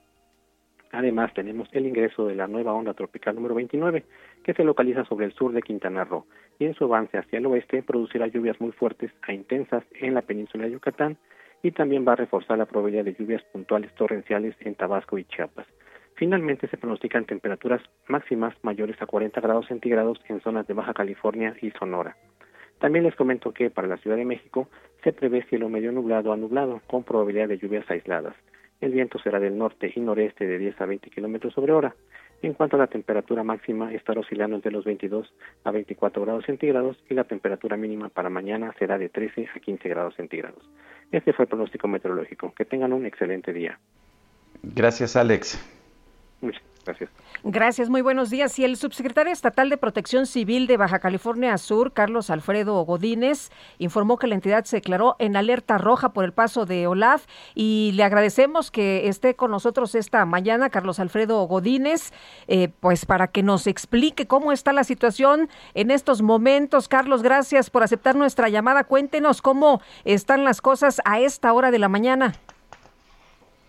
Eh, gracias. Eh, bajo el efecto aún del paso del ciclón tropical Ola, eh, desde ayer estuvieron, estuvimos recibiendo nosotros algunas precipitaciones, viento, rachas de viento, incluso importante actividad eléctrica, principalmente en la, en la zona sur del estado, que abarca los municipios de Los Cabos y La Paz. hasta el momento eh, en información preliminar pudiéramos decirles que pues eh, eh, tenemos una situación que nos permite sentirnos tranquilos en razón de que la vida humana se encuentra a salvo, no tenemos reportes de personas que hayan sido afectados en su salud, sí algunos problemas con los arrastres propios de, de los arroyos, los cauces, la creciente de arroz. ¿Puede pegar el teléfono, por favor, para escucharlo bien porque se nos está eh, yendo? Sí, estoy, estoy pegado al teléfono. Ah, es que casi no lo, no lo alcanzamos a escuchar. Se me hace que es la conexión. No sé si nuestro equipo de producción pueda tratar de restablecer la conexión. Yo, yo estoy teniendo enormes dificultades para escuchar. Eh, y sí creo que vale la pena escucharlo. Recordemos que este huracán Olaf entró ayer en tierras de Baja California Sur, muy cerca de Los Cabos. Entró con categoría 1, se, se aproximaba con categoría 2, pasó a categoría 1 y bueno, pues sabemos que que, pues, que ha pegado con mucha fuerza lo que nos está diciendo el subsecretario estatal de Protección Civil, Carlos Alfredo Godínez. Está listo, por cierto. Que ya está listo. Bueno, entre otras cosas nos dice que no hay bajas humanas, entonces no, no hay muertes que lamentar. Don Carlos.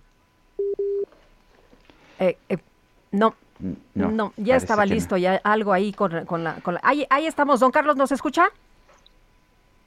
Bueno. Sí, ¿nos escucha? Ah, ah. No. Sí, ahí escucho. Ah, perfecto. Nos decía entonces que no hay muertes que lamentar. Hasta este momento, de manera preliminar, afortunadamente no tenemos esos reportes. Eh, se habilitaron de manera preventiva los refugios temporales para recibir a la población.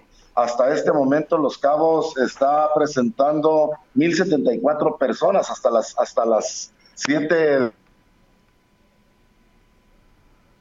No, se volvió a salir la, la, comunicación. Bueno, le, le, puedo comentar a usted que eh, Olaf es huracán categoría 1 en la escala Zafir Simpson, mantendrá lluvias, rachas de viento y oleaje en zonas de Baja California Sur. Y Carlos, nos eh, escucha, eh, parece que, que, tenemos muchos problemas, pero creo que ya lo tenemos ahí de nueva cuenta. Me gustaría preguntarle cómo está la situación con estas lluvias y con este viento tan fuerte. ¿Todavía se está presentando? ¿Todavía lo sienten? Sí, efectivamente, son rachas, son rachas. Ya eh, está mainando, está pasando. Eh, Olaf se encuentra en línea de costa, está ingresando al Pacífico y eso pues eh, le baja, baja de alguna manera importante los efectos. La lluvia esta mañana continuaba de manera muy importante en, en el municipio de La Paz. Durante la noche madrugada, los municipios, tanto de Los Cabos como La Paz, estuvieron principalmente bajo el efecto de vientos y lluvia. Bueno, pues yo quiero, yo quiero agradecerle don Carlos Alfredo Godínez León, subsecretario estatal de Protección Civil de Baja California Sur, el haber conversado con nosotros esta mañana. Sergio, muchas gracias, muy amables. Saludos, Lupita, gracias. Gracias, Carlos, un abrazo, buenos días.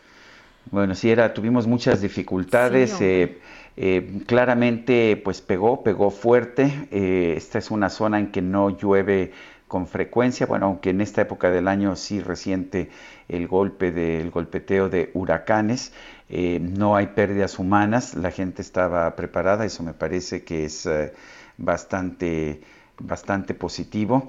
Y bueno, también sabemos, sin embargo, que esto trae como consecuencia que se llenan las presas y estas presas son muy importantes allá en la zona de Baja California Sur y de, Sonora, eh, porque pues son presas que suelen estar vacías buena parte del tiempo. Una mujer de más de 60 años que resultó herida durante el sismo del martes eh, falleció, falleció en la madrugada de ayer debido a un paro cardíaco. Esto allá en la clínica de salud de Chaltianguis, en Acapulco. Eh, esta mujer se llama Concepción y lo que le pasó es que parte de una barda le cayó, le cayó encima durante el sismo, le afectó, le afectó un pie como informó el gobernador Héctor Astudillo Flores, pero quedó mal herida y pues ha perdido la vida. Dijo Dijo ayer el gobernador Héctor Astudillo, el reporte que tengo es que la señora murió de un paro cardíaco y yo creo que fue a consecuencia del susto que sufrió durante el temblor. La mujer padecía diabetes. Con esta, con esta persona de la tercera edad ya son dos las víctimas del sismo, del sismo que tuvimos eh, pues hace apenas unos días este martes pasado. Y un juez ordenó a las secretarías de Educación y de Salud a que garanticen la seguridad y higiene en todas las escuelas del país. Esto luego que Mexicanos Primero interpusiera un amparo. Y Jesús Soledad es socio fundador de Soledad y Carrasco y abogado de este caso precisamente. Abogado, muchas gracias por platicar con nosotros y explicarnos pues qué es lo que está ocurriendo, de qué se trata. Muy buenos días. Hola, buenos días. Gracias a ustedes por la invitación. Gracias, eh, licenciado. Cuéntenos exactamente cuál es la, a ver, cuál es el propósito del amparo y cuáles son las consecuencias ahora que se ha otorgado. Claro que sí. Eh, aprender primero nos, nos buscó, nos pidió asesoría para tratar de lograr en, en sede judicial, ¿no? Ante un juez, mejorar las medidas implementadas tanto por la SEP como por la Secretaría de Salud en este regreso a clases, después de revisar la guía de regreso a clases y el acuerdo que emitió la SEP en Mexicanos primero concluyeron que era insuficiente, ¿no? Las medidas adoptadas para garantizar la salud de niñas, niños, maestros y maestras.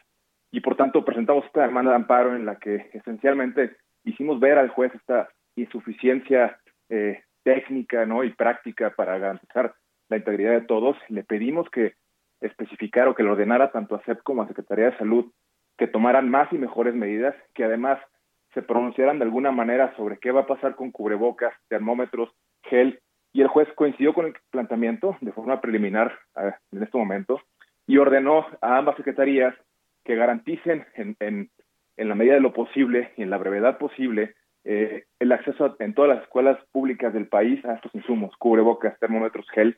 Eh, específicamente, además, le ordena a las autoridades federales que garanticen acceso a agua potable, Sabemos que hay alrededor de 31 mil escuelas sin agua potable ahorita.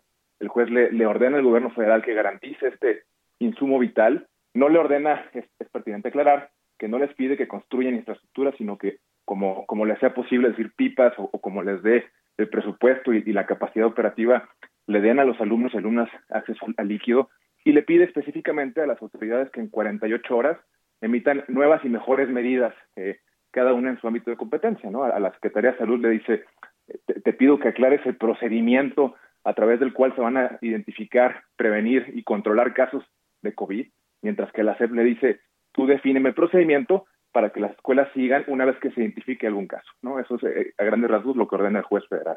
Mientras tanto, ¿siguen operando las escuelas? Así es, la, la, la orden es contundente, además de que así fue pedido por Mexicanos Primero. Es, es vital el regreso a clases, debe ser, el regreso a clases debe darse, pero solo bajo las condiciones seguras, ¿no? Entonces, lo que ordena el juez no es no vayan a clases, sino toma las medidas que estén al alcance de tus manos a la brevedad posible para que eh, las condiciones sean las óptimas para todas las personas involucradas en este regreso a clases. Ahora, ¿cuáles son los criterios? ¿Cómo se determina si la autoridad está cumpliendo o no con la orden de este juez? Eh, es, una buena pregunta, Sergio, muchas gracias. Eh, la verdad es que el juez no, no puede ordenar más allá de lo que la ley y la constitución dicen, entonces deja un amplio margen a las autoridades para que valoren y definan cuál es la mejor ruta de acción.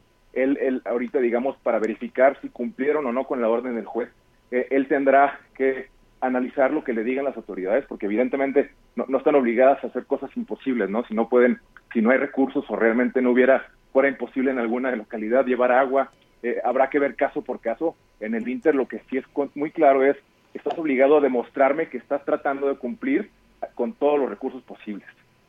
Jesús, hace unos días el gobernador de Jalisco se quejaba del material que le habían enviado, ¿no? Tres termómetros y, eh, no sé, unos galones ahí de, de, gel que no alcanzaban, yo creo que ni para eh, dos escuelas. ¿Cómo ves esto? Sí, la verdad es que es lamentable, ¿no? Luego la, la ley es ambigua y eso eh, solo perjudica a las personas. desafortunadamente, aquí no, no, no ha habido claridad y más en una pandemia que ya no es tan extraordinaria, ¿no? Llevamos 18 meses en esto, pero siguen las autoridades en la indefinición y a veces no sé si se aprovechan de eso para para no dar la cara y responder lo que le toca a cada quien, ¿no? Definitivamente tendrían, eh, entiendo el planteamiento del gobernador, pero él como autoridad y con recursos a su alcance también podría o debería intentar hacer lo propio. Pero con este amparo entonces se protege a todas las escuelas del país. Así es. Muy bien. Pues muy, muy interesante. Gracias Jesús Soledad por hablar con nosotros. Gracias por su tiempo. Hasta luego, muy buenos días. Buen día. En Soriana celebramos dando el grito del ahorro. Compra uno y lleve el segundo al 50% de descuento en todas las salsas envasadas La Costeña, El Pato, El Primo, La Anita, Castillo, Tabasco o en todo el arroz empacado no procesado. Soriana, la de todos los mexicanos. A septiembre 10. Aplican restricciones. Aplica en Tabasco de 60 mililitros. Aplica en Hiper y Super. Bueno, eh, eh, vámonos a Puebla. El gobernador de Puebla, Miguel Barbosa, afirmó que su entidad va a respetar las sentencias de amparo para vacunar a menores. Recordemos que hay otros estados como Veracruz que no lo están haciendo. Claudia Espinosa, cuéntanos. Hola, ¿qué tal? Sergio Lupita, muy buenos días. Los saludo con gusto para darles a conocer que el gobernador de Puebla, Miguel Barbosa, señaló que en la entidad se respetarán todos los amparos que se promuevan para que los menores de edad sean vacunados contra COVID-19. Señaló que en caso contrario podría caerse en un desacato judicial. Ayer, dos pequeños fueron vacunados en el Hospital General de Tehuacán tras ganar un amparo que promovieron desde el pasado 29 de de agosto. Los menores de entre 12 y 13 años, un niño y una niña, recibieron la vacuna tras una asesoría gratuita de parte de una abogada que también interpuso un amparo para su hijo, el cual está en proceso de resolverse. Entre los requisitos que se solicitaron fue la presentación de un certificado médico, además de una carta de responsabilidad por parte de los padres. Hasta el momento, en Puebla se tienen reportados 24 amparos, según lo que dijo el secretario de Salud, José Antonio Martínez García, los cuales están en resolución respecto a la situación jurídica. Los saludo desde Puebla con esta información. Claudia Espinosa, muchas gracias. En Soriana celebramos el mes más mexicano. Aprovecha el codillo de cerdo a 54.90 el kilo o la cabeza de cerdo a 39 pesos el kilo y el menudo de res a solo 84 pesos el kilo. Soriana, la de todos los mexicanos. A septiembre 13, aplican restricciones. Aplica en Hiper y Super. Y tenemos información con Daniel Magaña. Daniel, adelante, muy buenos días.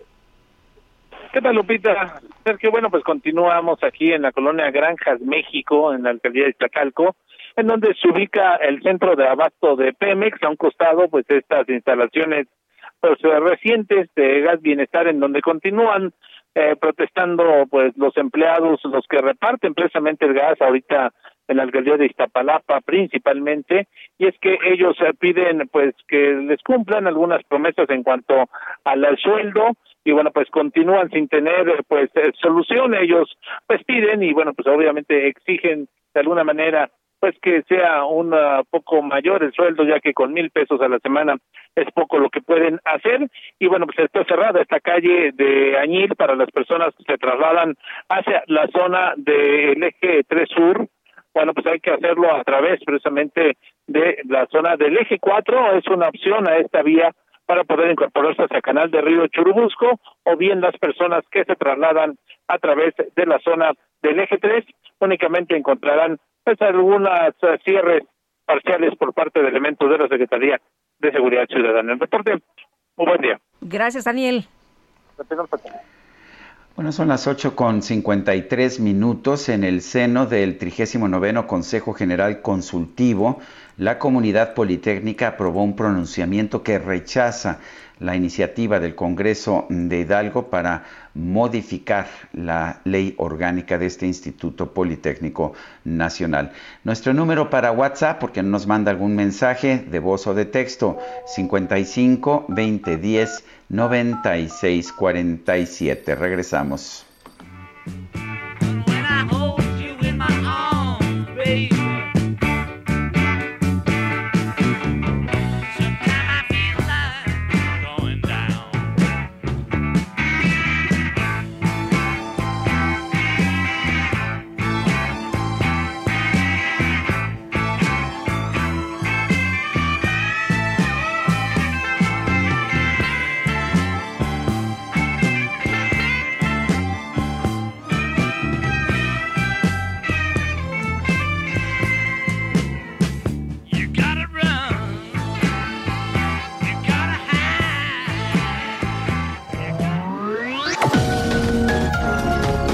Sergio Sarmiento y Lupita Juárez quieren conocer tu opinión, tus comentarios o simplemente envía un saludo para ser más cálida esta mañana. Envía tus mensajes al WhatsApp 5520 109647.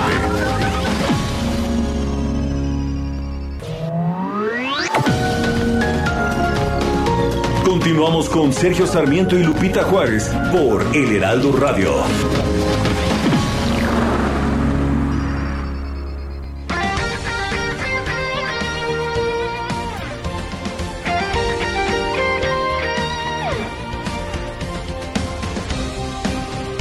Desde hace 140 años. 140 años. Tu descanso merece un Unidad 175, Nueva York. Tenemos unos problemas por aquí, ahora mismo. Tenemos un secuestro, dos de ellos. El Pentágono ha sido golpeado. Delta, demonios, no pude proteger mi NSA. Unidad 93, ¿ya tiene información? Sí, está bajando. ¿Dónde aterrizó? No aterrizó. Oh, ¿está bajando? Sí, en algún lugar al noroeste de Camp David. Han pasado 20 años. A dos décadas de distancia, muchas preguntas no tienen respuesta. Una de las más dolorosas, 40% de las víctimas no han sido identificadas. A petición de sus familiares, el presidente Joe Biden firmó una orden ejecutiva para desclasificar documentos confidenciales que podrían implicar a Arabia Saudí en los cuatro ataques terroristas que dejaron un saldo de 2.977 muertos y pérdidas económicas por más de 10 mil millones de dólares. Jules, soy Brian. Escucha, estoy en el avión y ha sido secuestrado. Si las cosas no salen bien y no lucen bien, solo quiero que sepas que de verdad te amo. Nueva York, Washington y Shanksville en Pensilvania fueron las ciudades donde perpetraron los ataques orquestados por Bin Laden, líder de la organización terrorista Al Qaeda. El motivo, el apoyo militar de Estados Unidos a Israel y la presencia de sus tropas en Arabia Saudí. Hola, bebé. Bebé, necesito que me escuches cuidadosamente. Estoy en el avión y ha sido secuestrado. Por favor, dile a mis niños que los amo mucho y lo siento mucho. Lo siento, bebé. Espero volver. Espero poder volver a ver tu rostro de nuevo, bebé. Te amo. Adiós. El resto del mundo no fue ajeno a los ataques registrados entre las 8.46 y las 10.03 horas del 11 de septiembre de 2001. La guerra contra el terrorismo fue la respuesta de Estados Unidos. Casi un mes después, atacó Afganistán ante la negativa del régimen talibán de entregar al líder de Al-Qaeda. Luego, en 2003, invadió Irak sin autorización de la ONU. Es la voz del ex canciller Jorge Castañeda. Y el 11 de septiembre fue para ellos un poquito, digo, parte de este sentimiento de pérdida porque perdieron esa sensación de invulnerabilidad, de que somos una fortaleza inatacable, invulnerable. George Friedman, experto en geopolítica y asuntos internacionales, coincide con Castañeda.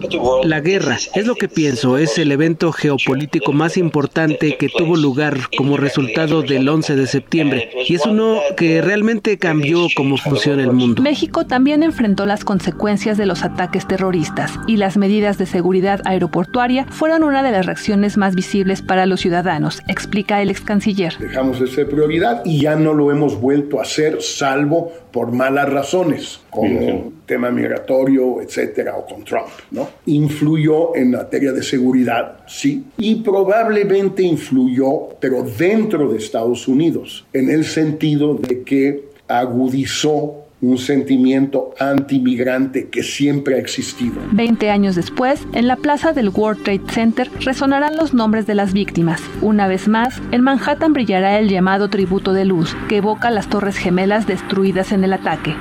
Heraldo Radio. Adelante, Sergio. Pues este 11 de septiembre, mañana se van a conmemorar 20 años de la caída de las Torres Gemelas, del derribo de las Torres Gemelas, de los atentados terroristas del 11 de septiembre de 2001. Cuando ocurrió ese acontecimiento, muchos, muchos recordábamos dónde estábamos, cómo nos enteramos, cómo vimos las dramáticas imágenes. Se nos dijo también que era un parteaguas, se nos dijo que que el mundo no sería el mismo después de entonces. A 20 años de distancia, ¿realmente fue tan importante? ¿No fue tan importante? ¿Cuáles fueron las consecuencias? ¿Qué cambios implicaron estos atentados terroristas de Nueva York? Bueno, pues vamos a preguntarle a Gabriel Guerra Castellanos. Él es analista, presidente y director general de la firma Guerra Castellanos y Asociados. Dije de Nueva York, pero en realidad los aviones pues salieron de Boston este, y impactaron las torres gemelas de, Nueva York, pero uno más fue a caer allá en, en Pensilvania, pues eh, aparentemente con una intención de llegar hasta, hasta Washington. Gabriel, después de 20 años de distancia, ¿Cuáles son las lecciones? ¿Realmente fue ese acontecimiento que cambiaría el rumbo de la historia que nos dijeron que sería? Querido Sergio Lupita, buenos días. Buenos días. Eh, yo creo que eh, hemos eh, nos hemos dado cuenta 20 años después, con todo lo que está pasando en Afganistán, Sergio, que realmente todo giró, pero terminó girando sobre su eje. Fue muy poco lo que cambió eh, Estados Unidos a partir de ahí eh, lanzó eh, con el pretexto de la guerra contra el terrorismo, que ese fue el discurso además muy exitoso de George Bush en el momento, lanzó una gran campaña para tratar de modificar el balance de poder en Medio Oriente, para buscar empoderar a gobiernos más moderados, para tratar de combatir a los no solo a los fundamentalistas islámicos, sino también a gobiernos que le eran adversos a Estados Unidos, como el de Saddam Hussein, como el de Muammar Gaddafi. Eh, hoy, eh, casi 20 años después, lo que vemos es que eh, el talibán está de regreso en el poder en Afganistán, que Medio Oriente sigue siendo una fuente de violencia, inseguridad, inestabilidad para Estados Unidos y para Occidente y que eh, han logrado reemplazar unos tiranos por otros, en algunos casos, y en otros lo único que han logrado es destruir naciones, eh, con el pretexto de cambiar regímenes, regímenes, perdón, eh, han logrado destruir naciones y fragmentarlas, generando todavía más inestabilidad. Así que yo creo que al final del día cambió mucho en la manera en la que viajamos, pero cambió muy poco en el balance geopolítico. Eh, Gabriel, en el caso del sentimiento antiinmigrante, pues esto se hizo más profundo, ¿no? Eh, llegó un momento en que todo mundo desconfiaba de todo mundo, eh, se señalaba a todo el mundo y lo peor del caso es que esto pues se asentó, se, se acrecentó, se profundizó. Yo creo, Lupita, que se, se hizo más evidente algo que ya estaba ahí. Em, Estados Unidos es un país con una sociedad profundamente eh, racista y clasista que eh, necesita a veces pretextos simplemente para poderse explayar. En este caso, los ataques lo que hicieron fue reenfocar un poco en contra de eh, pues, la población de Medio Oriente y en contra de los musulmanes. Ahí también hubo un uso propagandístico del tema muy poderoso. Después eh, se dio cuenta el gobierno de lo que estaba generando porque terminó siendo contraproducente por cada acto de discriminación, de acoso, de agresión contra la población musulmana en Estados Unidos o fuera de Estados Unidos se generaban reacciones de grupos radicales, entonces era eh, era y sigue siendo un poco un círculo vicioso, Lupita, pero en el fondo yo creo que lo que sucedió en Estados Unidos fue que mucha gente se destapó eh, y se, se descaró en ese aspecto.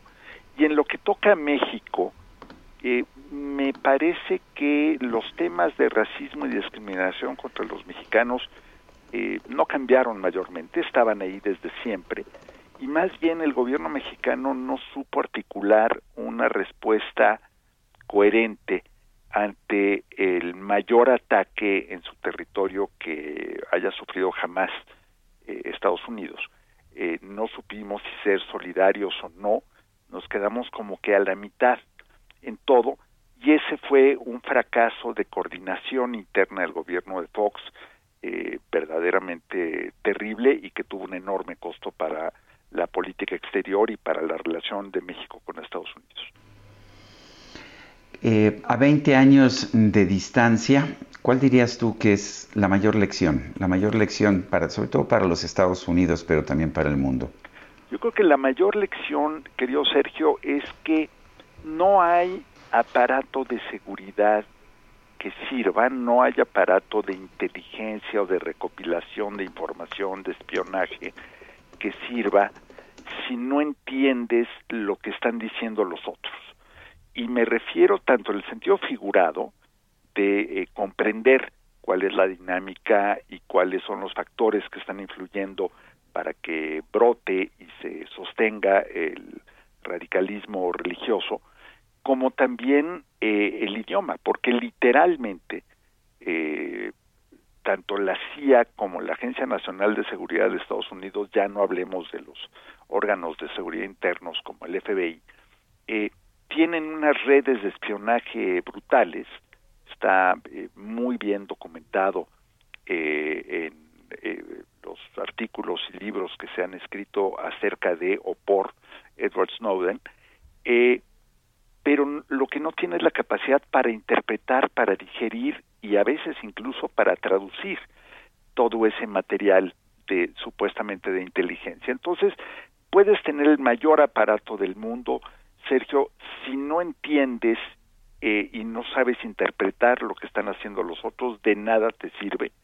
Y al final el, intento de generar o de crear estados policíacos eh, termina eh, fortaleciendo a los enemigos de la democracia. Entonces, el gran triunfo perverso, malévolo eh, de los terroristas es que lograron que países democráticos liberales eh, implementaran una serie de medidas de seguridad interna eh, completamente contrarias a esos valores y a esos principios y que florecieran ellos también, estoy pensando eh, mucho más en Europa que en Estados Unidos, que floreciera también ahí el racismo abierto y descarado, incluso el acoso eh, policíaco de los eh, órganos de seguridad internos. Entonces, eh, al final se debilitó la democracia, se debilitaron las libertades individuales y sociales, se fortalecieron los prejuicios y la discriminación, Sergio, y todo para que 20 años después los mismos que gobernaban entonces en Afganistán regresaran para que los peligros de una conflagración eh, nuclear en Medio Oriente siguieran, porque no estaban en Irak, estaban en Irán desde un principio. Entonces creo que eh, si analizamos todo el costo humano, eh, político, democrático y por supuesto financiero de la guerra contra el terrorismo, entre comillas, hay cálculos que hablan, Sergio, de siete billones en español, trillones en inglés de dólares gastados desde entonces, y se pregunta uno para qué, y pues bueno, yo creo que los únicos grandes ganadores en estos fueron eh, los empresarios de armas alrededor del mundo y sobre todo en Estados Unidos, porque en todo lo demás, eh, lamento decir, creo que ganaron los malos. Pues qué, qué triste de alguna manera. Gabriel Guerra Castellanos, gracias como siempre por tomar nuestra llamada. Un buen viernes y un abrazo para los dos. Gracias. Gracias, igualmente, Gabriel. Buenos días. Bueno, y hoy toma protesta como gobernador de Baja California Sur, Víctor Castro y Germán Medrano. Nos tienes todos los detalles en medio de este huracán. Pues se da la, pues, el cambio, ¿no? El cambio allá en Baja California Sur. Cuéntanos, buenos días. ¿Cómo estás, Lupita? Muy buenos días. Efectivamente, el día de hoy, el día de hoy que impactó el huracán eh, Olaf Baja California Sur es también el día en que toma protesta el gobernador electo Víctor Castro Cosío. Esto va a ser en unas horas más, eh, justo ahí en la sala eh, del Congreso del Estado. Eh, pues, donde van a estar pues ya presentes los 21 diputados de Baja California Sur y por supuesto el gobernador electo para tomar eh, protesta. Te comento que este evento no ha sido cancelado por parte de pues ahora sí que de la organización de este solemne acto, eh, al parecer se mantiene a las 11 de la mañana, es cuando se va a llevar a cabo la toma de protesta, y después de ahí se van a trasladar a unos pasos al Palacio de Gobierno, pues están casi juntos los edificios, para que, eh, pues bueno, también se le tome de protesta a quienes integrarán el gabinete de Víctor Castro Cosío.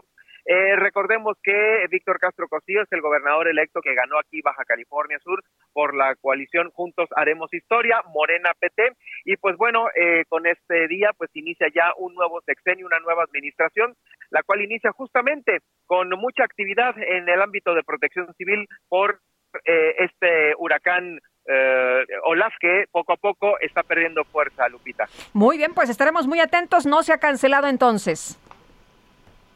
No, continúa todavía los equipos este, firmes en este en esta toma de protesta. Continúa, no hay cancelación. Gracias, muchas gracias, Germán. Muy buenos días. Buenos días. Oye, Ricardo Monreal hace unas horas eh, ponía un, un video y, anunciaba que pues estaba en La Paz, eh, ahí que había acudido a la toma de protesta de Víctor Castro como gobernador. Así que, bueno, pues ahí, ahí estaremos atentos. A ver si no se despeina con los vientos del huracán. Bueno, vamos, vamos a otros temas. Apenas se acaba de, de crear Gas Bienestar pero los repartidores y los choferes se están manifestando en las instalaciones de Añil y Chicle, en la colonia Granjas, México, en Iztacalco. Vicente Tamaris es trabajador, lo tenemos en la línea telefónica. Vicente Tamaris, cuéntanos, ¿por qué se están quejando? ¿Por qué están protestando? Hola, buenos días. Este, bueno, más que nada eh, las condiciones laborales y, el sueldo es lo que lo que estamos pidiendo.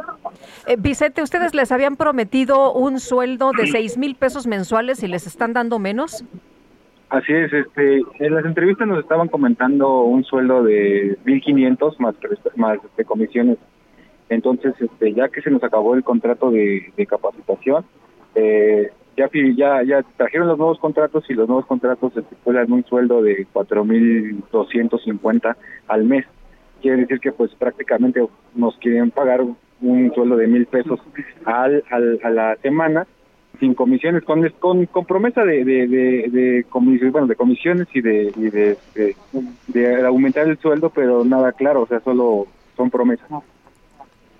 Eh, ¿qué, empresa los está contratando? ¿Es Pemex directamente o es algún, alguna otra empresa? No, eh, no es directamente con Pemex. Desgraciadamente no sabemos bien porque desde el principio no teníamos claro con quién íbamos a estar.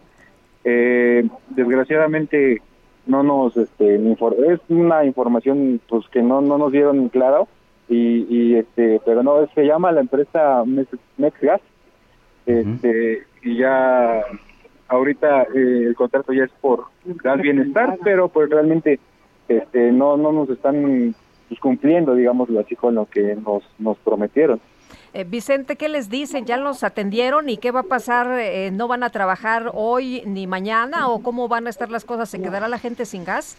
Pues mire, lo que pasa es que todos los compañeros están en desacuerdo. Usted dígame qué, cuánto o qué es lo que puede comprar con mil pesos a la semana. Eh, nuestro trabajo, pues manejamos tanques de gas, es un riesgo latente, siempre trabajamos con el riesgo. Eh, y para ese sueldo, pues creo que está complicada la situación. Eh, nosotros apoyamos a la empresa el primer mes de capacitación, pero ahora creo que ya no es, ya no, o sea, no es conveniente pues trabajar por mil pesos y que te pase algo o pues bueno, no sé usted, usted este, qué es lo que opine, ¿no? O sea, qué es lo que podemos hacer con ese sueldo. Y si no los atienden, ¿qué va a ocurrir, Vicente? Pues mire, este, estamos este, en espera de un diálogo eh, estamos esperando a ver este pues, realmente quién nos puede dar una solución. Nosotros estamos en la mejor disposición de trabajar. Este este proyecto es muy bueno. Estamos apoyando a la, a la, a la población, a una población que no tiene para cambiar su gas, que, le han robado también. Eh, digamos que en los tanques hemos subido tanques que tienen placas soldadas abajo para que pesen más. Eh, la gente lo ha recibido muy bien. el, el, el proyecto es muy bueno desgraciadamente la administración este, nos está nos está fallando a nosotros. Nosotros llevamos bienestar a las a las familias, pero los que no tenemos bienestar somos nosotros. Bueno, pues yo quiero agradecerle Vicente Tamaris, trabajador de Gas Bienestar, por haber conversado con nosotros. No, no, de qué, gracias y, y esperemos se solucione porque este proyecto es muy bueno. Bueno, pues gracias. Eh, qué curioso, ¿no? Apenas acaba de salir Gas Bienestar, nos dijo el presidente de la República que esto iba a moderar las alzas en los precios del gas LP, pero pues desde el principio les prometieron una cantidad de dinero a los trabajadores, no les están cumpliendo. Pues no los están engañando, ¿no? Bueno, son las 9 con 19. El presidente Andrés Manuel López Obrador llegó a la primera mitad de su gobierno, los primeros tres años, pero ¿cómo se ve el panorama para lo que sigue? Eh, vamos a platicar con Jorge Suárez Vélez, analista económico, a quien saludamos con mucho gusto. ¿Cómo estás, Jorge? Muy buenos días. Pues muy contento siempre de platicar con ustedes, Lupita. Buenos días. Gracias, Jorge. Oye, Jorge, el, el, secretario, la Secretaría de Hacienda nos está prometiendo crecimiento de más del 4% el año que viene. Eh, digo, no sé qué venga después, pero para empezar, ¿cómo ves esta, esta tasa de crecimiento de 4% para el 2022? Mira, ahora sí que como, como diría mi mamá, ni yendo a bailar a Chalma, ¿no? O sea, no, no veo ninguna condición en la cual vaya a ser posible un crecimiento. Sí, creo que nadie, incluido Banco de México, eh, eh, ve esta posibilidad. Yo creo que lo que tenemos que asumir es que la parte fácil, entre comillas, del crecimiento es la que se acaba de dar. Y esto debido a que, dado que tuvimos una caída tan fuerte el año pasado, pues siempre hay un rebote natural que ocurre, ¿no? Eh, seguiremos quedándonos por abajo de lo que se cayó el año pasado. Pero el otro factor que es muy relevante es que el gran motor de crecimiento ha provenido de la integración comercial con Estados Unidos y Canadá.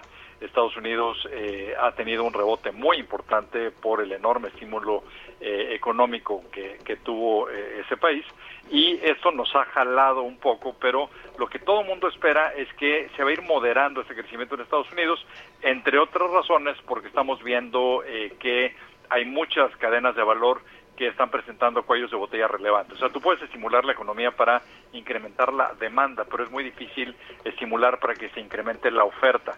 Y en ese sentido es probable que esa locomotora que nos jaló, pues va a jalar bastante menos en el próximo año. Eh, Jorge, tú comentas eh, que muchos empiezan a sentir la, situación en la vida cotidiana de, del tema de la economía, los errores que se han cometido hasta este momento y también eh, preguntas, bueno, pues para, para eh, pronosticar el futuro hay que entender el presente. ¿Cómo ves tú en estos momentos el, eh, pues la, la actuación en materia económica eh, de- del presidente López Obrador para poder entender cómo nos va a ir en los próximos tres años? Mira, creo que algo que traté de enfatizar en lo que escribí es que creo que uno de los grandes errores que se han hecho es ver decisiones que son realmente económicas con un tamiz ideológico. Yo creo que si consideramos lo que está pasando en el mundo, donde no solo estamos viviendo algunas de las disrupciones más grandes que ha habido literalmente en la historia de la humanidad, sino aparte estamos viviendo la pandemia más fuerte en casi 100 años. Eh, lo que se requiere es de pragmatismo, es decir, eh, lo que debemos de preguntarnos es cómo se puede posicionar México para aprovechar las ventajas relativas que tiene y para en, en esa eh, eh, forma optimizar el desempeño económico que tenemos. En el momento en que eh, se cancela, por ejemplo, una reforma energética por razones puramente ideológicas, el daño que se hace es mucho más profundo. Yo creo que ese ha sido, eh, en resumen, uno de los grandes errores que se hicieron en la primera mitad de esta administración, que desafortunadamente, a mi juicio, nos van a empezar a cobrar factura en la segunda mitad porque eh, simplemente no vamos a tener el dinero para hacer incluso lo más elemental como es apoyar estos programas sociales que se anunciaron con este paquete económico y que vemos están comiéndose una muy buena parte del presupuesto. O sea, cada vez hay menos dinero para invertir porque todo se va en el gasto más indispensable, digamos.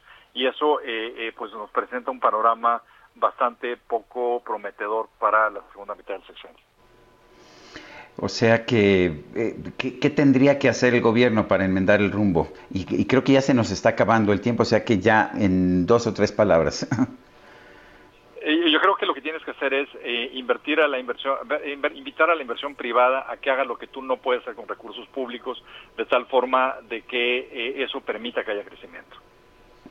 Jorge Suárez Vélez, analista económico, gracias por hablar con nosotros. Un abrazo a los dos. Gracias, buenos días. Bueno, pues vamos a una pausa, ¿te parece, Lupita? Adelante.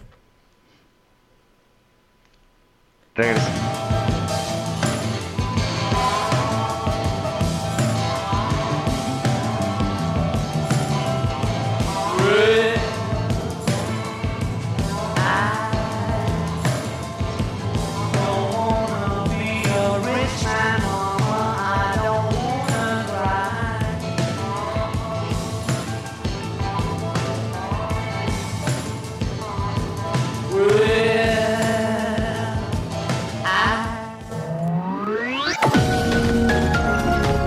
Sergio Sarmiento y Lupita Juárez quieren conocer tu opinión, tus comentarios o simplemente envía un saludo para ser más cálida esta mañana.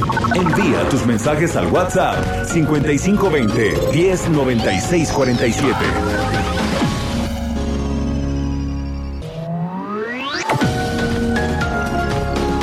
Continuamos con Sergio Sarmiento y Lupita Juárez por El Heraldo Radio.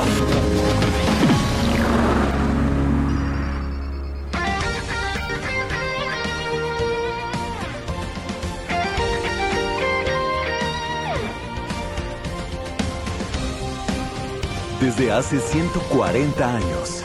140 años. Tu descanso merece un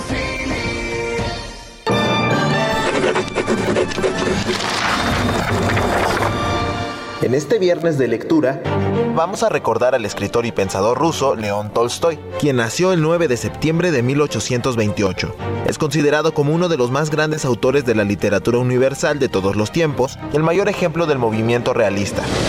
Nacido dentro de una familia aristocrática, Tolstoy cursó estudios de Derecho y Lenguas Orientales. Durante la Guerra de Crimea sirvió en el frente y comenzó a escribir sus primeras obras. Posteriormente, de vuelta al mundo civil, se convenció de mostrar la sociedad tal y como era, conformando el modelo de estilo realista. Tolstoy alcanzó una gran popularidad tanto en Rusia como en el resto del mundo gracias a obras como Guerra y Paz, Ana Karenina, Los Cosacos o La muerte de Iván Illich. Su obra ha sido llevada al cine desde principios del siglo XX, además hay versiones teatrales y operísticas de sus novelas.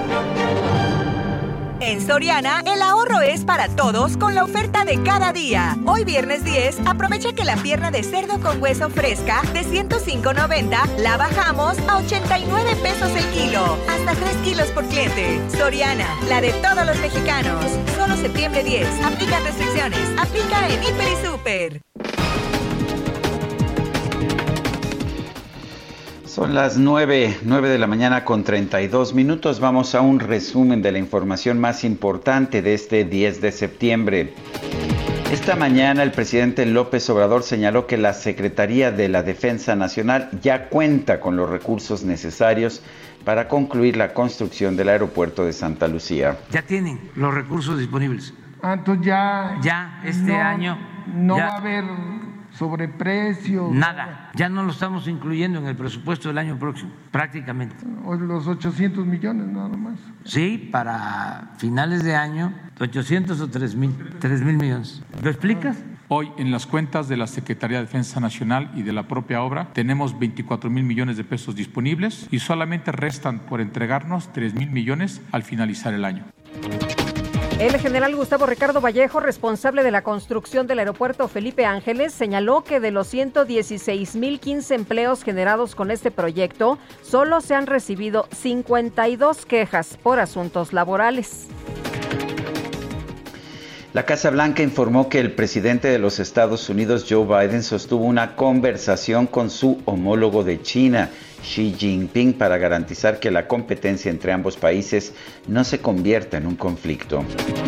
Y el gobierno de Los Ángeles, California, determinó que todos los estudiantes mayores de 12 años de las escuelas públicas de la ciudad deberán estar vacunados contra el COVID-19, esto para finales de este año. Todos están en casa, por internet suelen trabajar. Eso de hacer home office de pronto se hizo muy popular. Bueno, pues ya sabes que esto del home office puede ser un poquito eh, complicado. Fíjate, en redes sociales se hizo viral un video que muestra una sesión virtual del Cabildo de Naucalpan, en el Estado de México, en la que se llevaba a cabo una votación, hasta que fue interrumpida por el audio de la síndica Sandra León, quien dejó abierto su micro- micrófono mientras le pedía a una persona que le pasara su ropa para vestirse mientras atendía la reunión. Adelante, por favor. Tráeme, tráeme mi ropa, mi calzón, todo para vestirme. Buen día a todas y a Ciérrame todos. la puerta porque yo tengo frío. A ver, perdón, perdón, perdón, perdón, mi síndico. Este, mi síndico Sandra se escuchó todo lo que comentaba. Perdón, perdón, perdón, disculpa. Gracias. Adelante, síndico. Maximiliano Alexander, a favor. Buen día a todas y a todos. La micro deportiva.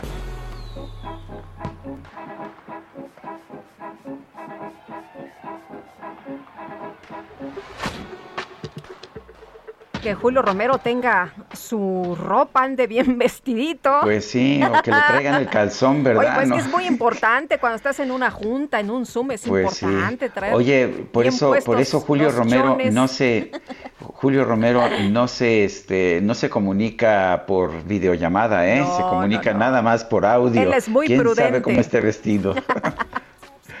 ¿Cómo estás, Julio? Muy bien, y vestido, mi querido Sergio y Lupita, este, sí, no, no, ni más con este frío, hay que estar bien tapados. Ay, qué cosas con estos, con estos muchachones. En fin, bueno, eh, pues lo logramos, llegamos a la otra orilla. Por fin es viernes, y viernes amanecimos muy contentos. Bueno, Tom Brady lo volvió a hacer. Regresó a los Bucaneros de Tampa Bay con menos de dos minutos en el reloj y el equipo de Tampa ha derrotado 31-29 a los Vaqueros de Dallas al arrancar la campaña del fútbol americano de la NFL. Ryan Scoop Gol de campo de 36 yardas, le dio la vuelta al marcador y con esto ganaron los Bucaneros. Tom Brady, 379 yardas, cuatro pases de anotación y sufrió dos intercepciones, algo circunstanciales, pero son intercepciones al fin y de cuentas. Dak Prescott, del mariscal de campo de los Vaqueros, 403 yardas, tres pases a las diagonales y una intercepción. Un muy, muy buen juego para arrancar la campaña de la NFL. Ojalá sea pues un aviso de lo que nos espera durante los próximos meses. La verdad es que estamos muy contentos porque ya hay NFL.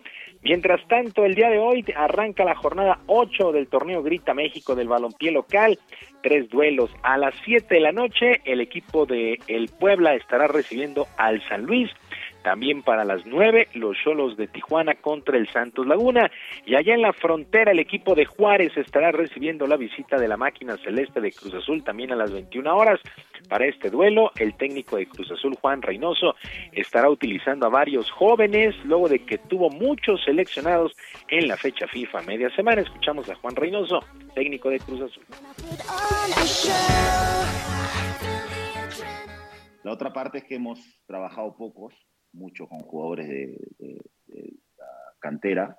Este, y bueno, se le va a dar seguro lugar a los que más han, trabajado y los jugadores tendrán participación, pero no de inicio porque sería un poco incongruente.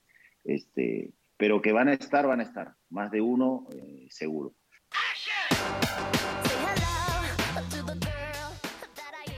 Apretó la fecha FIFA, fue jueves, eh, miércoles y jueves, y ya este viernes arranca la jornada. Para el día de mañana, Atlas contra Monterrey, León contra Tigres y América Mazatlán. Para el domingo, en un duelo que en teoría tiene que ser atractivo, los Pumas de la Universidad contra las Chivas Rayadas del Guadalajara, aunque ambos conjuntos llegan a la baja, no han entregado los resultados deseados. Por lo pronto, Efraín Velarde, zaguero de Pumas, sabe que el mal paso de este equipo va desde la cancha hasta la oficina.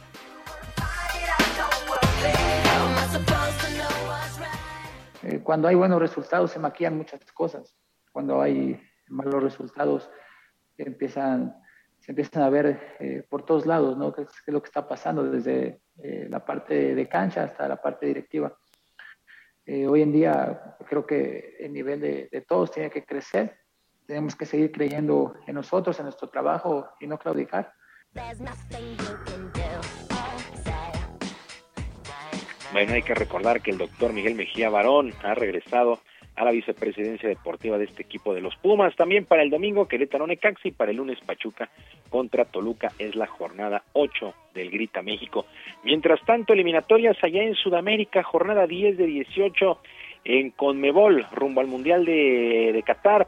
El equipo de Uruguay venció 1 por 0 a Ecuador, Paraguay se impuso 2 por 1 a Venezuela, Colombia le pegó 3 por 1 a Chile, Argentina 3 por 0 sobre Bolivia, las tres anotaciones de Lionel Messi, mientras que Brasil superó 2 por 0 a Perú, Brasil y Argentina siguen sin mayores problemas como líderes en esta larguísima eliminatoria allá en Sudamérica, rumbo al Mundial de Qatar. Las cosas con el balompié. Mientras tanto, actividad en el abierto de tenis de los Estados Unidos, el cuarto y último Grand Slam de la temporada, ya tiene finalistas. La canadiense Leila Fernández superó con parciales de 7-6, 4-6 y 6-4 a Arina Zabalenka, esta jugadora de Bielorrusia, mientras que la británica Emma Raducanu superó 6-1 y 6-4 a María Zachary de Grecia, Así es que ya está la final en damas para el día de hoy. En las semifinales varoniles, Félix Auger, el canadiense, estará enfrentando al ruso Daniel Medvedev y en un duelo también de pronóstico reservado, el serbio Novak Djokovic, el número uno del mundo, estará enfrentando al alemán Alexander Zverev. En verdad, imperdibles los juegos del día de hoy en el abierto de tenis de Australia, allá en Flushing Meadows, en Nueva York. En verdad, imperdibles los dos juegos. Y actividad en el béisbol de la Liga Mexicana, la Serie del Rey, los Leones de Yucatán, pues prácticamente están, pues no asegurando el título, pero sí ya están muy cerca los Leones. El día de ayer vencieron 2 por 0 a los Toros de Tijuana. Tienen ventaja de tres juegos a cero en la final, que es a ganar cuatro de posibles siete. El pitcher ganador, Jake Thompson, que tuvo una muy buena salida allá en el estadio Cuculcán en Mérida. El derrotado, Joe Van Meter, eh, con salvamento de George Luiki. al día de hoy, bueno, eh, tiene cuatro oportunidades el equipo de los Leones de Yucatán. Luis Juárez, este llamado Pepón, cuadrangular de dos carreras apenas en la primera entrada y eso fue suficiente para el triunfo de los Leones de Yucatán, que repito, ya están 3 a 0, muy cerca de la Copa Saquila, béisbol de la Liga Mexicana. Sergio Lupita, amigos del auditorio, la información deportiva este viernes. Les recuerdo nuestras vías de comunicación en Twitter. Estoy en arroba jromerohp, en arroba jromerohb, además de nuestro canal de YouTube, Barrio Deportivo, Barrio Deportivo en YouTube, todos los días a las 5 de la tarde, con mucha información, mucha diversión en Barrio Deportivo en YouTube. Yo como siempre les deseo un extraordinario fin de semana, que sea con mucha actividad deportiva, que sus equipos ganen y yo les mando un fuerte abrazo. Muchas gracias, mi querido Julio. Buen día para todos. Buen día.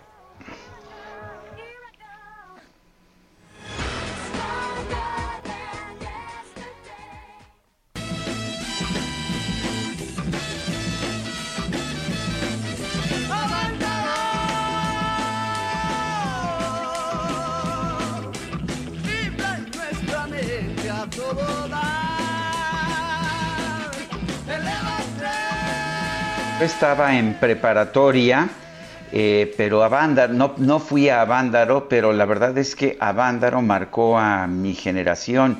Tuvo lugar en septiembre de 1971, un festival que fue de alguna manera la réplica de lo que fue Woodstock en 1969 allá en los Estados Unidos. Y desde ayer he estado leyendo un libro fascinante en gran formato que se llama Yo estuve en Avándaro con fotografía impresionante, la fotografía de Graciela Iturbide y texto de Federico Rubli.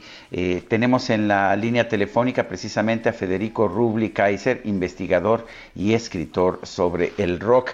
Eh, lo primero que te tengo que decir, Federico, es que el libro me parece extraordinario. En primer lugar, la colección de fotos impresionante, eh, pero después los textos al final de, del libro te dan un contexto pues muy importante, no solamente de lo que fue a Vándaro, de lo que significó colectivamente, de los ataques que, que realizaba la revista, la algunas revistas, algunos periódicos como la revista Alarma.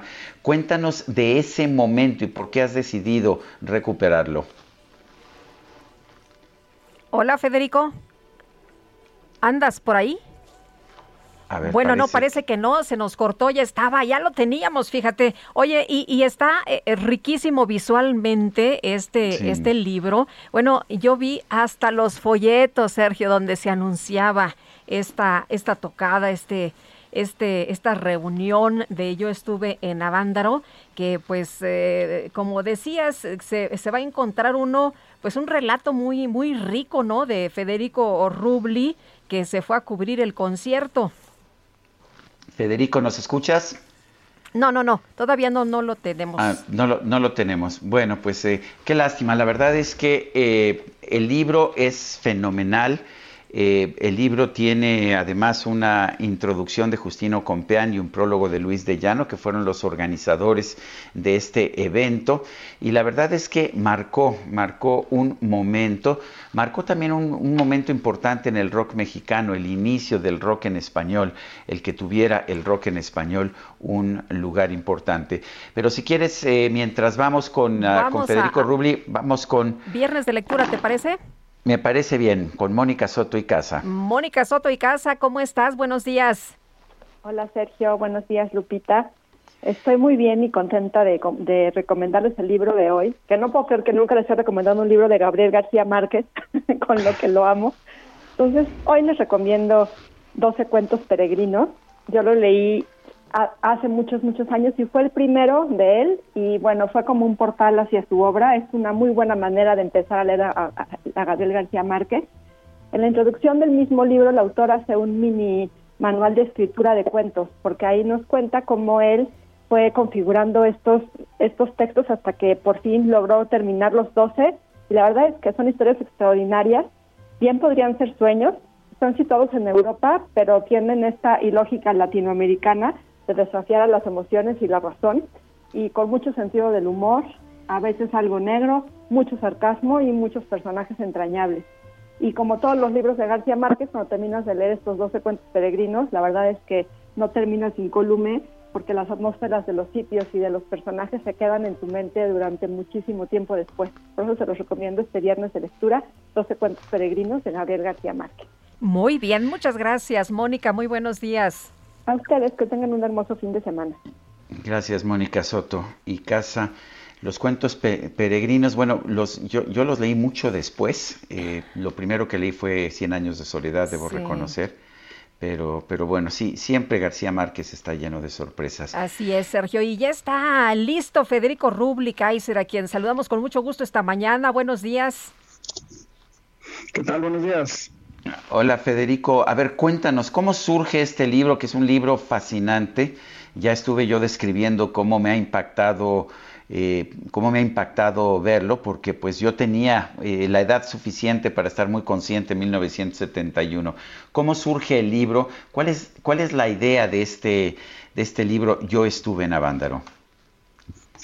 Sí, mira, eh, pues la idea surge porque Graciela Iturbide, excelente fotógrafa, eh, había guardado durante décadas eh, las fotografías que ella había tomado en el festival. Y bueno, las tenía muy bien guardadas, no sabía qué hacer con ellas hasta que la editora del libro se le acercó y descubrió esto y dijo, caray, esto es un tesoro, ¿por qué no sacamos un testimonio en donde podríamos juntar el testimonio gráfico de Graciela junto con el testimonio vivencial, una crónica mía de mi experiencia en Avándaro. Ahora, ¿qué perseguimos con el libro? Yo creo que lo que es muy importante es que, eh, pues después de medio siglo de este evento tan trascendente, creo que es muy importante mirar hacia atrás pues con menos emotividad, con más objetividad, con más análisis, tratar de entender exactamente qué fue lo que pasó, o sea, por qué la clase gobernante de ese entonces desató esta feroz censura y represión contra el rock. Y entonces, pues lo que el libro realmente pretende con una investigación que yo traté de hacer lo más rigurosa posible, es eh, pues reintegrar a la memoria colectiva este episodio histórico para situarlo en su justa dimensión, o sea, como parte de la historia eh, sociocultural Musical de México. Eh, Federico, tú tenías 17 años, fuiste eh, como reportero, a ver, cuéntanos eh, de, de, lo que viste, cómo lo viste, cómo lo viviste, cómo lo sentiste. Sí, yo tenía 17 años, estaba muy eh, inmerso en el ambiente del rock, yo era reportero y columnista de una revista rock, pero bueno, además de eso, eh, fui con un grupo de ocho amigos, ¿no? Ahora, ¿cómo lo vi? Pues desde un inicio me sorprendió muchísimo, nosotros fuimos desde el día viernes, nos sorprendió mucho ver la cantidad de jóvenes que iban en la carretera, en automóviles, en los camiones, en los techos de los camiones, y lo más sorprendente, a pie, o sea, mucha gente que hizo eh, la peregrinación a Valle de Bravo a pie, ¿no?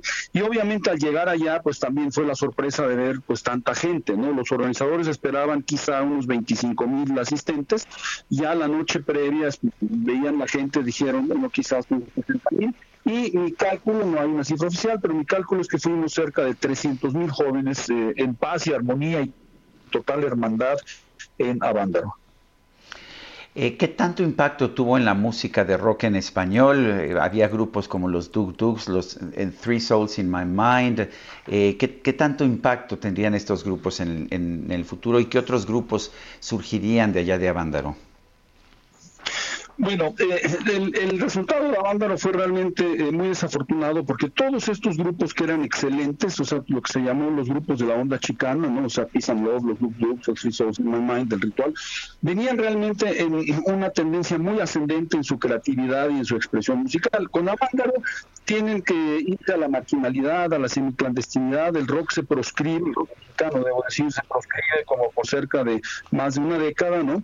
Y eh, pues empieza a sobrevivir en la marginalidad, en la clandestinidad, ¿no?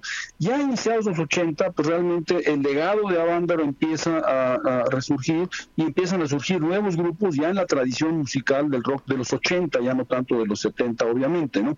Eh, pero yo creo que todo el rock que siguió después, pues la verdad es que abrevó muchísimo de lo que fue el estilo de los grupos de la onda chicana, un grupo, un estilo muy psicodélico, muy de rock ácido de la época, ¿no? Eh, Federico, me llama la atención que, que, en tu comentario anterior decías, bueno, estuvo muy bien y todo fue en paz y armonía. Y escucho muchos testimonios de personas que reiteran e insisten en esto mismo, en la paz y la armonía, porque les tenían miedo, ¿no? Sí, exactamente. Eh, la verdad es que eh, pues estaba muy fresco todavía el 68, ¿no? Tres años antes. Y bueno, peor aún, tres meses antes de Avándaro eh, fue el, el, halconazo. Entonces, claramente la clase gobernante de ese entonces era, acuérdense que era el PRI, gobierno monolítico, autoritario, que quería controlarlo todo, pues claramente las congregaciones de jóvenes tan masivas les causaba temor, porque pues tenían inclusive miedo que podrían salir ahí actos de, subversión de los jóvenes, ¿no? Entonces, eso fue realmente lo que asustó a las autoridades en Avándaro, ¿no? Al ver de manera inesperada que tenían de repente 300 mil jóvenes expresándose libremente sin inhibiciones, ¿no? Pero eso sí, de una manera muy pacífica, eso hay que reiterarlo. Entonces, el gobierno se asusta y lo que hace es que crea esta campaña mediática de desprestigio, diciendo que el festival había sido pues una gran reunión, una, una gran orgía de sexo, drogas eh, y rock, lo cual fue muy lejano de la realidad, ¿no? Pues Federico, gracias por, uh, por presentarnos este libro que me gustó muchísimo. Yo estuve en Avándaro con fotos de Graciela Iturbide y tu texto también extraordinario. Gracias por invitarnos a leerlo. Al contrario, muchas gracias a ustedes por, este espacio. Buenos días, bueno, un abrazo. Son las 9 con 52 gracias, minutos. En Soriana celebramos dando el grito del ahorro. Combina como quieras en vinos y licores. Compra uno y el segundo al 50% de descuento, más puntos triples y 5% adicional solo en soriana.com. Soriana, la de todos los mexicanos. A septiembre 16, evite el exceso. Aplican restricciones. Aplica en Hiper y Super.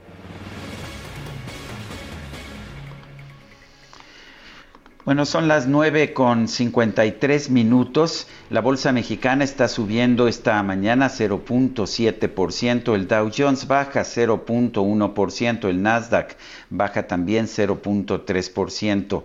El dólar se ubica en 20 pesos con 32 centavos, en, en ventanillas bancarias 20 con 32 mientras que en los mercados uh, corporativos, los mercados al mayoreo, 19.8701 por dólar. De hecho, el peso se está fortaleciendo 0.33% esta mañana. 9.53.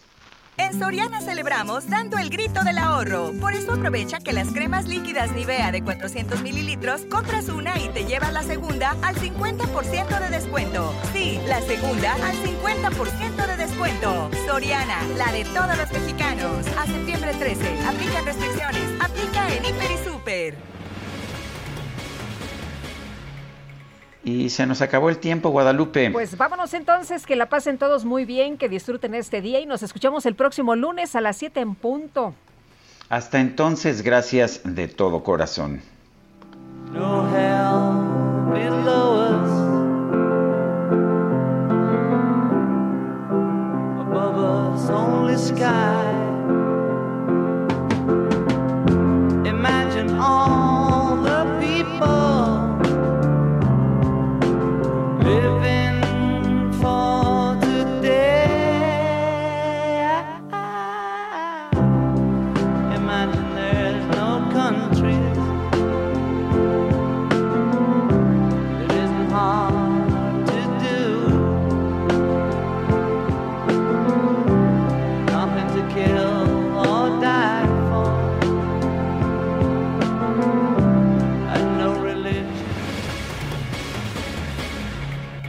Heraldo Media Group presentó Sergio Sarmiento y Lupita Juárez por El Heraldo Radio.